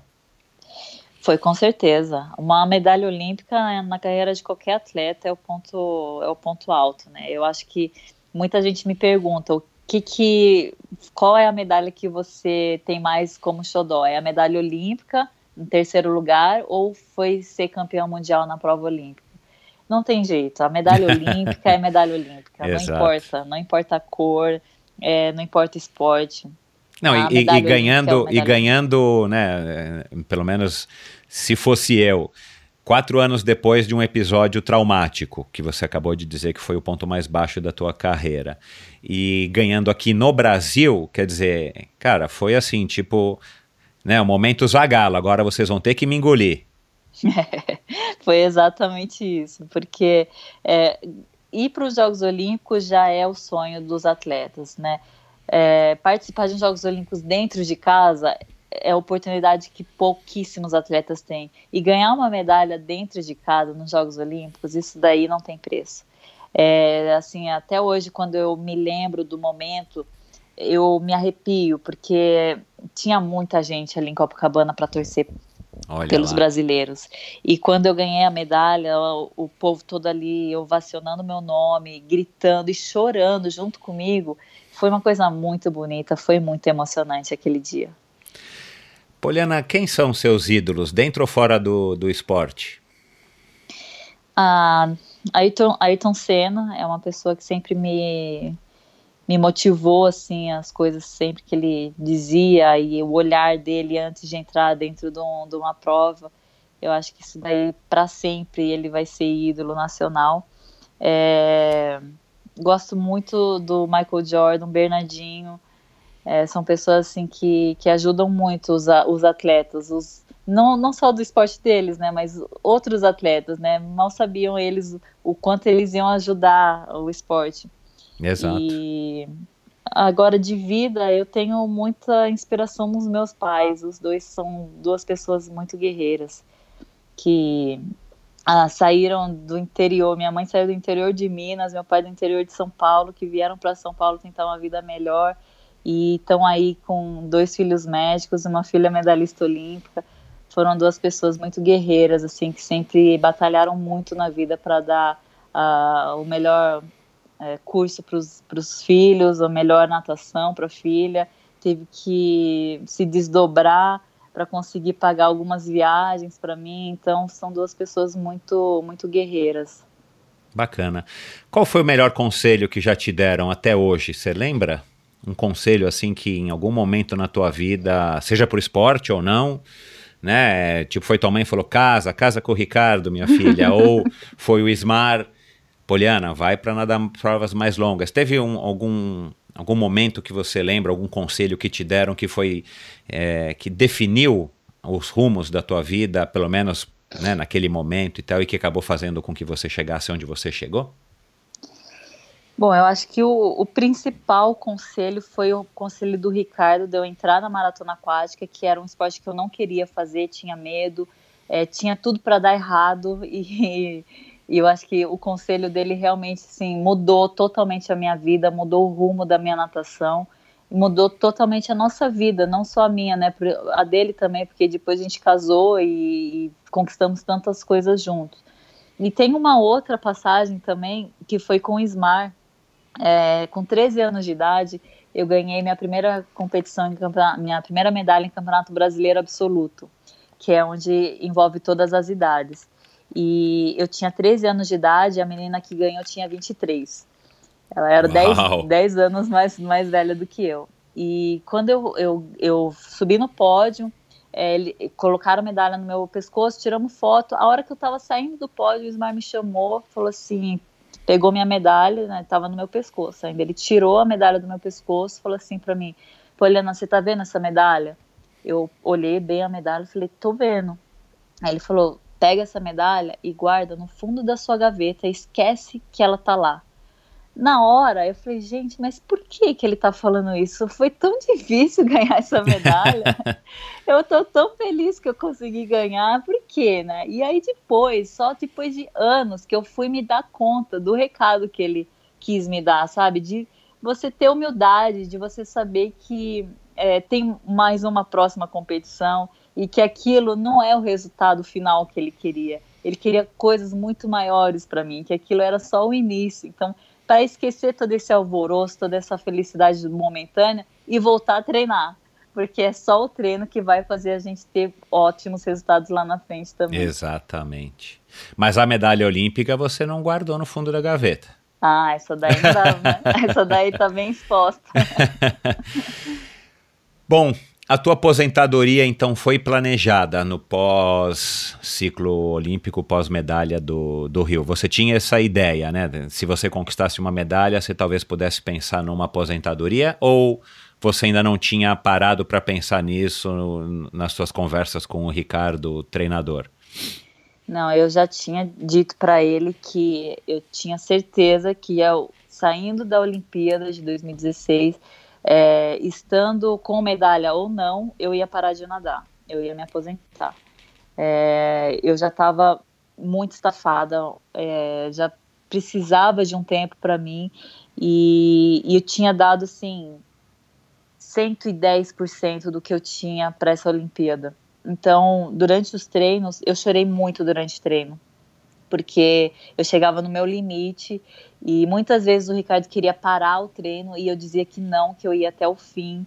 Então foi um desgaste físico muito grande e desgaste emocional muito grande. Então eu, eu já tinha dito para ele que depois da Olimpíada eu ia me aposentar. Só que aí veio a medalha, veio alvoroço, veio euforia e veio motivação. E aí eu falei, não, vamos ver, vamos tentar mais um ano Vamos indo aos poucos, quem sabe dá para ir até Tóquio. Só que na hora que você acabou de ganhar a Olimpíada, é uma coisa. Só que na hora que você tem que começar a treinar de novo, aí as coisas mudam. Aí a cabeça muda, porque o objetivo maior você já conquistou. Aí você Isso. pega, você pega lá na sua agendinha de sonhos. O que, que eu quero de sonho agora para o próximo ciclo, para a próxima competição? Aí eu olho lá e falei, ai, campeã mundial já foi, medalhista olímpica já foi, campeão do circuito mundial já foi, Hall da Fama, eu entrei também no ano passado, já foi. Falei, e agora? O que, que eu quero? E aí, de repente, eu me vi sem objetivo. E sem objetivo, treinar o que eu treinava, não tem como. Você sem... sempre treinou sozinha, Poliana? Curiosidade minha. Não, ah, eu treinei muitas vezes em clubes com equipe grande.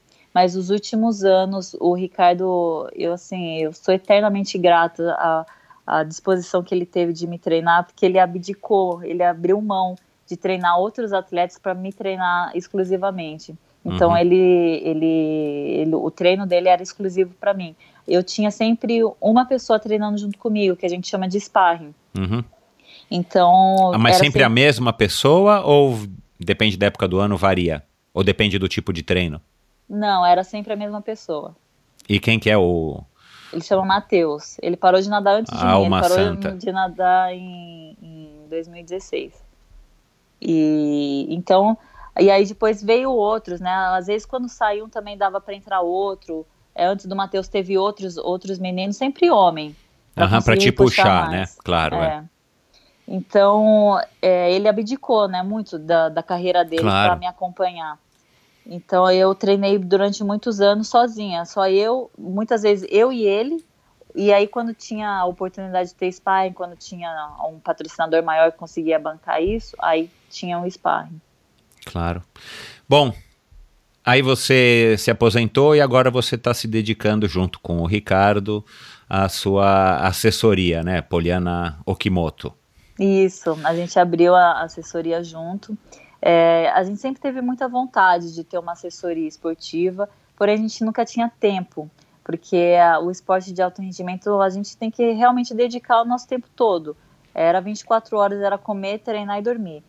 E, e agora a gente abriu essa assessoria esse ano, é, chamou Kimoto Sintra Swim Team, e a gente está assim, muito feliz, porque a gente está começando a, a conseguir é, dar um pouco mais de atenção para o esporte amador porque o esporte profissional, obviamente, que é o que sai na televisão, é o que é, leva, leva o Brasil nos Jogos Olímpicos, Jogos Pan-Americanos, porém, o que faz a modalidade crescer é o esporte amador. Sem dúvida. Então, a gente está super feliz, assim, de ter esse contato maior com o pessoal amador, a gente, a nossa assessoria é basicamente online, então a gente tem atletas aí pelo Brasil todo, e a gente está super feliz com os resultados, é, para eles também é diferente, né? Porque eles sempre me viam pela TV e de repente eles conseguem ter uma ligação comigo. É, a gente tem um grupo no WhatsApp que a gente coloca é, praticamente todo mundo que tem essa disponibilidade. Então a gente passa vídeos, passa educativos, tudo isso só para eles. Então é uma interação bem gostosa. Está sendo difícil é, esse, esse primeiro momento pós né, assim, aposentadoria da, do esporte de alto rendimento? Você você está dando muito trabalho para Regina para conseguir para conseguir né no comecinho aqui você falou que né você é hiperativa e tal então o skate o surf o patins também ajudam a liberar um pouco dessa dessa energia mas tá, você está sentindo falta daquela adrenalina, daquela rotina de acordar e, e, treinar que você com certeza gosta, né? Embora você já esteja cansada, né? Você estivesse cansada em 2016, 2017, como você disse. Mas está sendo tranquilo aí essa adaptação para a vida, vamos dizer aqui, civil? para a vida normal, né? Exato. Pois é, eu achei assim que eu fosse sentir muita falta. Eu achei que eu fosse. É, tem muito atleta que entra em depressão logo que para. Exato. Mas eu tô muito pelo contrário, eu tô muito feliz, eu tô muito é, leve, sabe? Eu acho que, como a minha aposentadoria foi planejada e foi. Eu parei de nadar muito feliz, eu parei de nadar muito plena e realizada. Eu acho que a palavra é essa, realizada. É, então não ficou nada para trás, entendeu?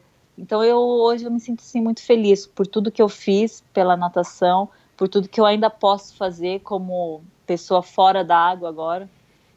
E, e, feliz assim com o meu dia a dia. Eu continuo nadando, todos os dias eu nado, eu acordo cedo, é, vou treinar, treino muito menos do que eu treinava claro. antes, né? Antes eu cheguei a treinar 20 km por dia, hoje eu tô treinando 3 mil só.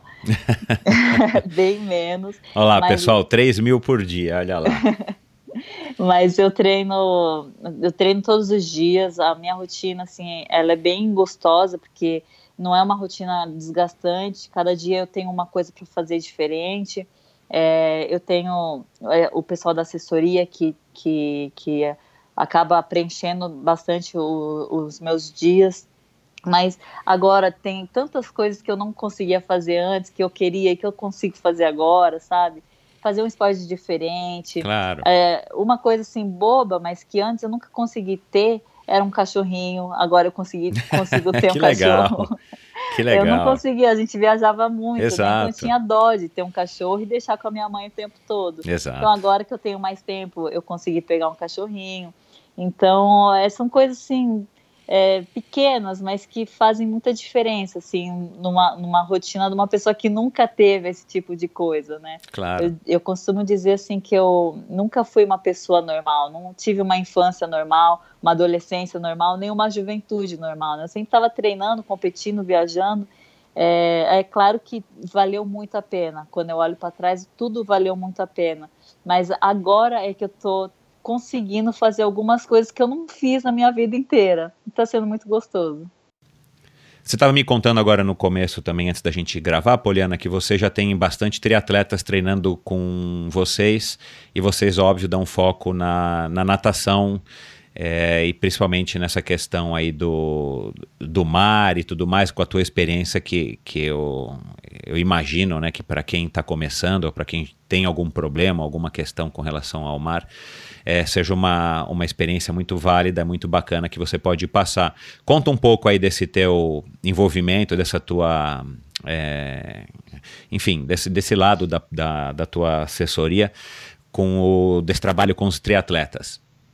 É, o triatlo, a gente tem bastante triatleta, até, até porque o triatlo, acho que a maior dificuldade é a natação, né? E é a natação em águas abertas, é aquilo que eu faço de melhor. E, e, tem muita gente muito inseguro, né, nadando com muita dificuldade de nadar no mar e tendo muita dificuldade de treino também. Então, a natação ela é um esporte muito específico. A técnica é muito específica, o meio aquático já é um meio diferente daquele que a gente está acostumado, né? É, então, para entrar numa prova de triatlo, tem que saber nadar bem e tem que ter confiança da sua própria natação. Né? Concordo. Né? Então, a gente, a gente dá assim, o máximo de prioridade para primeiro começar a melhorar a técnica e aí depois aumentar um pouco o volume de treino. O triatleta não gosta de treinar muito natação, acha que uma horinha só de água já tá bom e na verdade tem que treinar um pouquinho mais até do que os próprios nadadores, porque nada só três vezes na semana, né? Então é, tem que nadar um pouquinho mais. O Ricardo ele foi técnico de vários triatletas na parte da natação, na época que a gente nadava em Santos, é, dos triatletas profissionais, Fábio Carvalho, o Paulo Ah, Miyashiro. do Fabinho, do minha, nossa, que legal, pô, Miyashiro é, é lenda na natação do triatlon, é, né? Então, então o Ricardo ele dava treino de natação para eles na, na época que a gente nadava em Santos. E uma das coisas que ele sempre bateu muito pé junto com, com o pessoal do triatlon foi exatamente isso. Eles que eles começavam, eles nadavam 3 mil por dia. O Ricardo falou: não, vocês vão nadar mais. Vamos começar a nadar um pouco mais. E aí nadar, nadava um pouco mais, um pouco mais, até que eles encontraram um meio de nadar 4 quatro, quatro quilômetros por dia todos os dias. E melhorou a natação de todo mundo. No, no Internacional, no Troféu Brasil, até no Ironman, os melhores, os primeiros nadadores que saíam da. os primeiros triatletas que saíam da água eram nadadores do Ricardo. Então a gente ficava super Uau, orgulhoso. Olha lá, sabe? que bacana. Isso eu desconhecia, que legal. É, o Ricardo, ele, ele, sempre, ele sempre teve muitos, muitos amigos triatletas e teve muito atleta na parte da natação do triatlo. Então, a gente tem, assim, um, um know-how bom, principalmente porque, né, a, a natação do triatlo é a maratona aquática.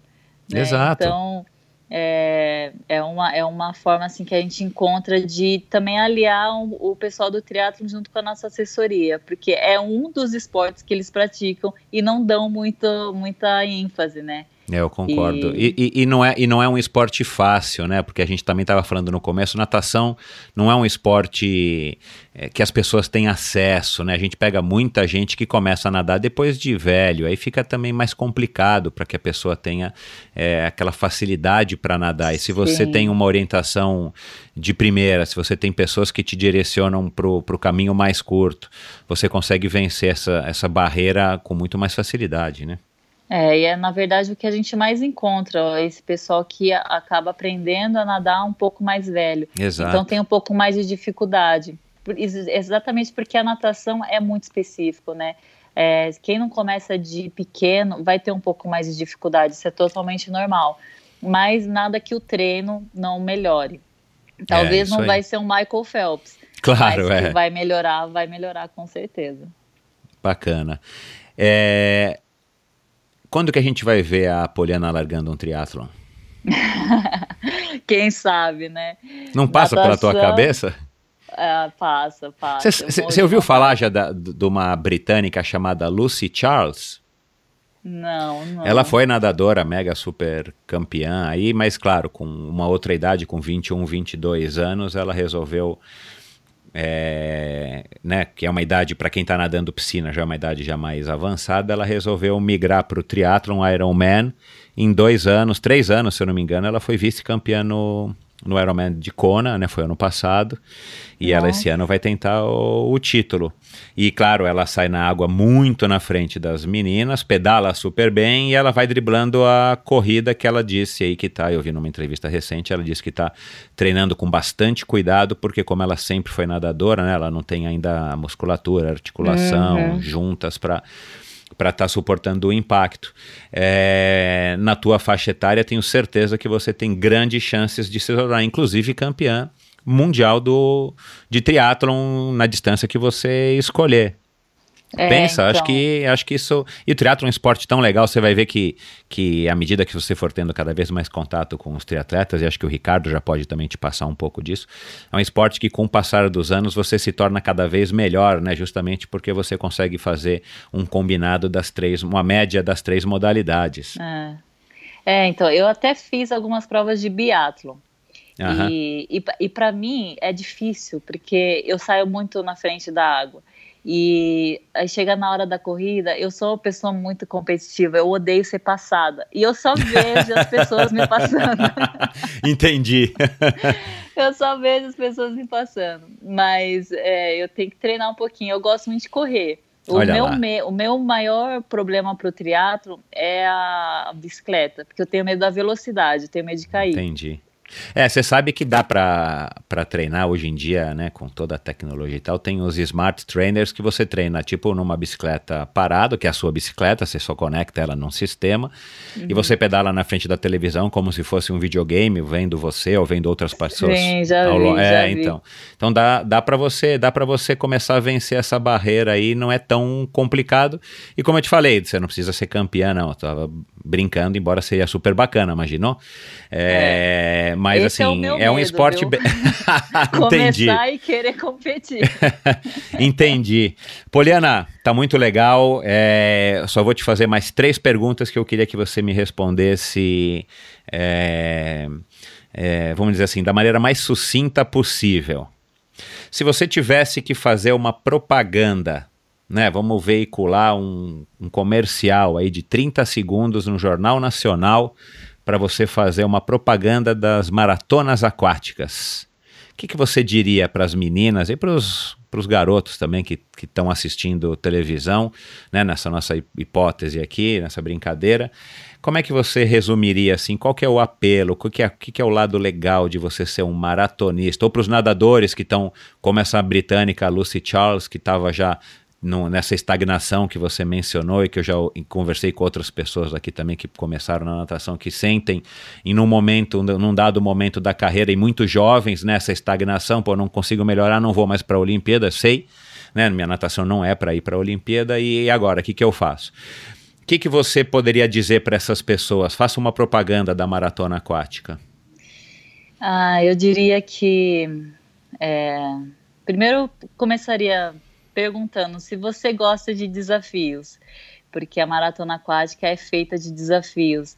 E quando a gente entra numa prova, a gente tem que superar tantos desafios que acontecem no meio do caminho, que a hora que a gente sai da, da, da competição, a hora que a gente termina a prova e a gente olha para trás, não importa se a gente ganhou, se a gente foi o último, a gente venceu, porque a gente venceu o mar, a gente venceu o medo de nadar no mar, a gente venceu obstáculos de é, muitas vezes nadar com água viva, nadar no mar revolto, é, nadar em mar, né, em águas abertas, que é um ambiente totalmente inóspito, onde a gente não sabe o que pode acontecer. Então, não tem perda, é ganho ou ganho. Né? Se você sair vitorioso com uma medalha no peito, ótimo, mas de qualquer forma você vai sair ganhando. E eu tenho certeza que a pessoa que começa a fazer maratona aquática, ela vai se apaixonar, porque é um esporte que você está em contato com a natureza, o ambiente é gostoso, as pessoas que participam são sempre muito é, alto astral, sempre pensando em esporte, em saúde. Então, eu sou suspeita para falar, mas vai se apaixonar. Bacana. E desde que você não nade em, em boa viagem, não tem tubarões, né? Exatamente. Pode ficar sossegado, até hoje eu estou aqui, ó. Exato. Com todos os membros aqui. Outra pergunta que, que você gostaria? Você publicou uma, uma biografia né, no ano passado, é, uhum. que pelas resenhas e pelas coisas que eu pesquisei aqui na internet está muito legal. Aliás, eu vou, eu vou ler e recomendo a todos comprar o, o, a biografia da Poliana depois de ouvir aqui o, esse nosso bate-papo e ler, porque como vocês puderam perceber, né, uma, uma campeã de fato, não só do esporte, mas da vida. É, qual que é o legado assim que você gostaria de deixar, já que a gente não teve legado olímpico, né? Qual que é o legado de ser, né, de, de ter quebrado tantos recordes, de ter quebrado até certo ponto tabus, né? Porque é uma, uma moça que trouxe a primeira medalha da natação, primeira medalha mundial, primeira medalha na maratona aquática, né? Enfim, qual que, qual que é o legado que você espera deixar? É, eu acho que primeiro é, tirar a lenda do, da idade, sabe? Eu tive muitos problemas com idade durante esse, a minha caminhada na maratona aquática, porque eu já entrei para a seleção brasileira, eu já tinha 23 anos. Então, eu já era considerada uma atleta velha naquela época. E fui ganhar a medalha olímpica com 33 anos. Então, as pessoas muitas vezes deixaram de investir em mim, deixaram de acreditar em mim, porque achavam que eu estava velha. E eu acho que isso é uma coisa que eu deixo como legado para as próximas gerações, que a hora que você quiser parar, você para. A hora, enquanto você tiver vontade, enquanto você tiver motivação, você vai onde você quiser. E, e outra coisa, eu acho que eu abri muitas portas para a modalidade, não só para os próximos atletas que, que vêm aí dessa geração, mas para a modalidade. É, em 2006, quando eu ganhei as medalhas no Campeonato Mundial, foram as primeiras medalhas da história da modalidade. E quando eu cheguei aqui no Brasil, a confederação fez uma coletiva de imprensa. E quando eu cheguei na coletiva, tinha ninguém, tinha zero pessoas. A coletiva era da, era da assessoria de imprensa da confederação. E hoje, qualquer resultado de, uma, de um maratonista aquático é super divulgado. A coletiva de, de imprensa que eu tive depois do Campeonato Mundial em 2013, ou depois do, do Circuito Mundial em 2009, ou depois da, da Olimpíada em 2016, foi assim assustador. É até intimidante a hora que eu via tantos jorna, jornalistas ali para me ouvir. Então, é, eu acho que esse é outro legado que eu deixo. São portas abertas para a maratona aquática que não existia antes no Brasil. Hoje em dia, cada fim de semana tem uma prova diferente, é, cada vez mais participantes é, aderindo à maratona aquática. Então, eu acho que é uma, é uma forma que eu tive de ajudar a modalidade a crescer no Brasil. Aliás, você, você já organizou ou vai organizar alguma, ou planeja organizar algumas maratonas, né, aquáticas? Ou Exato. provas, né, de, enfim, perto Sim, dessa exatamente. Distância. Foi até bom você me lembrar que eu já estava até esquecendo de falar. Já está confirmado, dia 4 de novembro vai Olha ter a lá. primeira travessia Poliano Kimoto. E vai ser uma travessia muito legal, porque eu quero dar oportunidade para todo mundo nadar criança, é, adultos que tenham medo de nadar, mas que saibam nadar, mas que têm medo de nadar em maratona aquática. Eu vou fazer uma prova pequena, uma prova de 500 metros e uma prova um pouco maior de 2 quilômetros para aqueles nadadores que já Perfeito. têm mais experiência. Claro. Uau, que bacana. E, e a pessoa se inscreve aonde? No, no teu site? Enfim, tem algum site de inscrições? Eu já está definido? Eu vou colocar lá nas minhas redes sociais, ah, puder me seguir lá. Ainda não abriu as inscrições, mas já em alguns dias já vai abrir. Perfeito.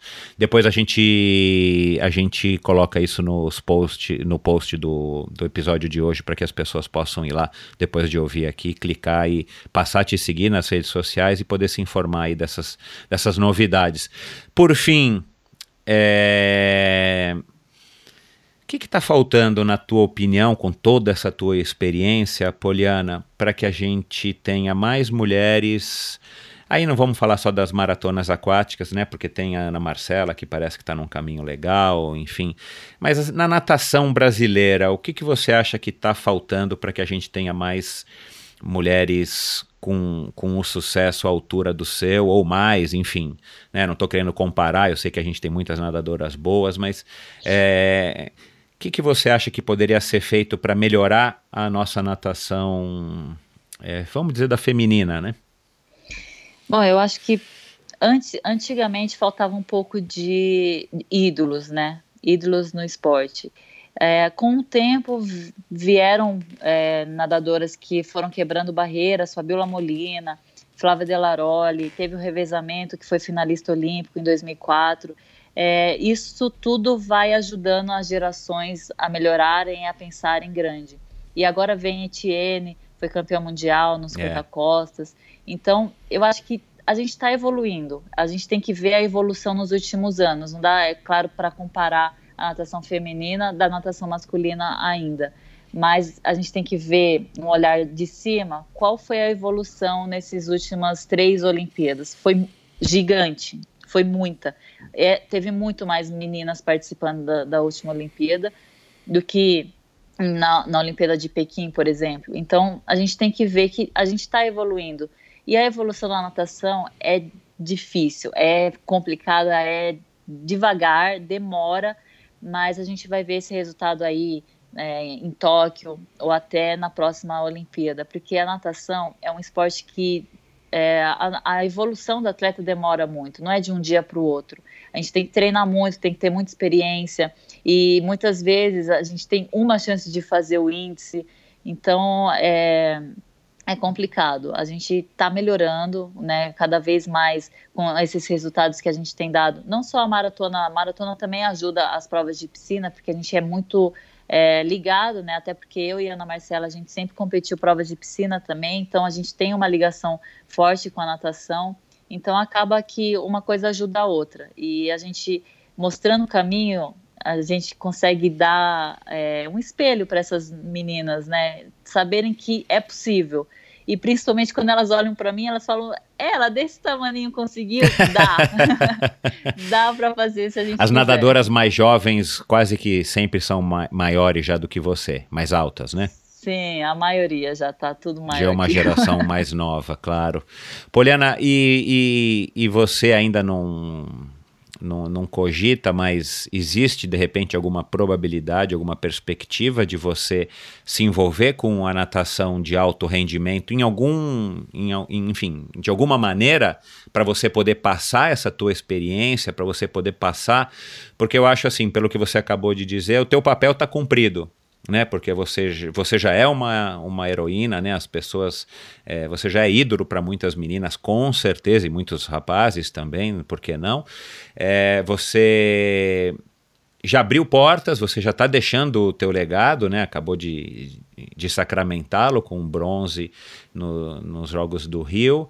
É, você acha que você não poderia contribuir mais é, não desmerecendo a tua contribuição, mas assim, tipo, ajudar mesmo de fato essa, essas novas gerações?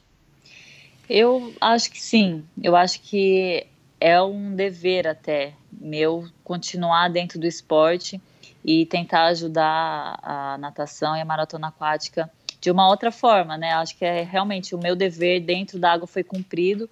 Agora a gente tem que pensar na parte fora da água. O que, que eu posso ajudar com a minha experiência? É, o que, que eu posso ajudar a natação a melhorar. É, por enquanto, sim, eu não tive nenhum tipo de envolvimento, até porque foi ontem, sabe, que eu estava Claro, lá. é muito recente. É muito recente. Então, eu, te, eu peguei mesmo esse ano aqui para. É, peguei um ano sabático, sabe, para pensar, ver o que, que a gente vai fazer. Eu estou fazendo um curso no Instituto Olímpico, é um curso de gestão esportiva. Quem sabe vai ser para essa área. É, não sei ainda se é isso realmente que, que eu quero, mas é uma possibilidade, sim. Entendi. E a CBDA já está se organizando depois do, do, do escândalo? Assim, tá, tá. Porque, porque eu acho que isso também tem que partir um partir um pouco da CBDA, tem que ter iniciativa, tem que ter abertura da CBDA, porque você vai, você vai, enfim, se você se envolver com esporte de alto rendimento, você vai automaticamente estar tá influenciando e, e, e, trabalhando com, com, com as pessoas que vão estar tá dando os títulos para o Brasil, né? Sim, é, a, a CBDA mudou bastante, né? Eles estão agora, estão começando, né? Estão engatinhando ainda nessa nova gestão mas a gente já vê muita diferença. Infelizmente, não consegui pegar como nadadora, né? Então, é. essa, essa nova política aí da natação. Mas fico feliz que agora as coisas é, mudaram um pouco. É, querendo ou não, é uma nova gestão. Se vai ser bom, se não vai, aí a gente vai ter que ver lá. lá é só o frente. tempo vai dizer, é, não dá para avaliar agora. Só o tempo agora, vai né? dizer. Mas é bom que mudou, né? Porque ficar 30 anos, 20 e tantos anos na mesma gestão, a gente nunca vai saber se aquilo era bom ou ruim, né? Exato, exato. De repente, daqui a alguns anos, a gente olha para trás e fala: não, aquela gestão lá que era boa. Mas a gente, pelo menos, claro, ficou é. sabendo o que, que é a diferença entre um e outro, né? Exato. Bom, eu, eu disse que só tinha mais três perguntas, mas como eu sou dono aqui do programa, eu pedi autorização para a produção, que sou eu mesmo. Fazer só mais uma de curiosidade. Quando é que a gente vai ver um livro teu publicado? Você disse que escreve livros. Ai, meu Deus. São livros então, o quê? Infantis, é... livros de treinamento, livros com seus pesadelos de hipotermia ou de tubarão? Não, ou você não, não quer contar? São romances? São romances, é, não tem nada a ver com esporte. Quando é que a é... gente vai ver um livro teu publicado? Ai, com o meu nome, Poliana Kimoto não vai ver. Talvez um pseudônimo, Olha lá. o meu nome não vai ver. tá bom. Poliana, parabéns, foi um prazer. Você é de fato uma, uma vencedora, uma campeã. É, enfim, acho que você já teve aí todo o reconhecimento, seja da imprensa, seja da, da mídia, seja da, da, dos teus fãs e dos teus pais, do teu marido, é, que você poderia ter. Parabéns, que você tenha muito sucesso com o Ricardo aí na, Okimoto e Sintra Swim Team, que vocês tenham muita gente participando aí dessa tua travessia dia 4 de novembro. Eu vou colocar aqui o, os links para as tuas redes sociais, Facebook, site e tal, para que as pessoas possam passar a te seguir aí depois de tá, é, de ter ouvido aqui esse, esse nosso episódio.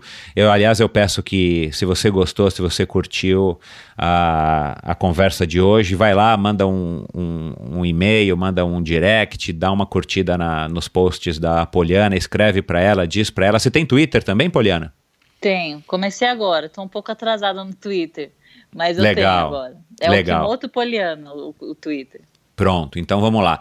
Então que as pessoas te deem um alô no, no Twitter para também te dar incentivo, enfim, para te, te dar aí esse reconhecimento que você merece. Tá bom? Quer dar uma, Obrigada. mais uma última palavra aí para os teus fãs e os ouvintes aqui do Endorfina? Ah, gente, acho que é isso aí. Acho que a gente tem que acreditar muito, a gente tem que sonhar, sonhar alto, porque o preço que a gente paga para sonhar baixo e sonhar alto é o mesmo, é zero. Boa, então vamos exato. sonhar alto, vamos conquistar as coisas e ter muita coragem, sabe? Porque é, muitas vezes a gente quer alguma coisa, mas a gente não tem coragem de, de ter a primeira iniciativa.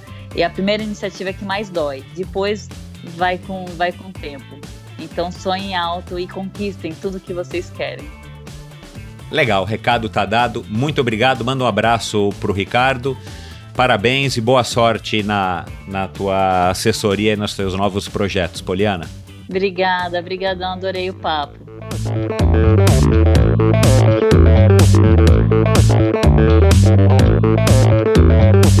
Este episódio foi um oferecimento de Bovem Energia. Você sabe como funciona o mercado de energia no Brasil? Você sabe que é possível comprar energia para sua empresa ou indústria? Que você também pode escolher de quem comprar esta energia, o que pode gerar uma economia substancial no custo final da sua produção? Conheça então a Bovem Energia. A Bovem é uma comercializadora de energia que também presta serviços de gestão e migração. Assim como meus convidados, para a Bovem, energia é um assunto muito sério. Uma empresa sólida e confiável, com profissionais experientes e treinados para lhe oferecer agilidade no atendimento, robustez e competência na condução dos negócios. Saiba mais em bovem.com.br. B O V E. De energia a Bovem entende. Obrigado por ouvir esse episódio do Endorfina. Acesse o endorfinabr.com, vá no post do episódio de hoje para conhecer um pouco mais sobre o meu convidado e alguns assuntos abordados em nossa conversa. Lá você ainda encontra todos os episódios do Endorfina e uma galeria de fotos da história do triatlon brasileiro. Se você curtiu, colabore assinando Endorfina na iTunes Store ou Spotify e compartilhando com seus amigos. Lembre-se de enviar suas sugestões, críticas e comentários através do perfil Endorfina BR no Instagram ou através do Endorfina com Michel Bogli no Facebook. Um abraço e até a semana que vem.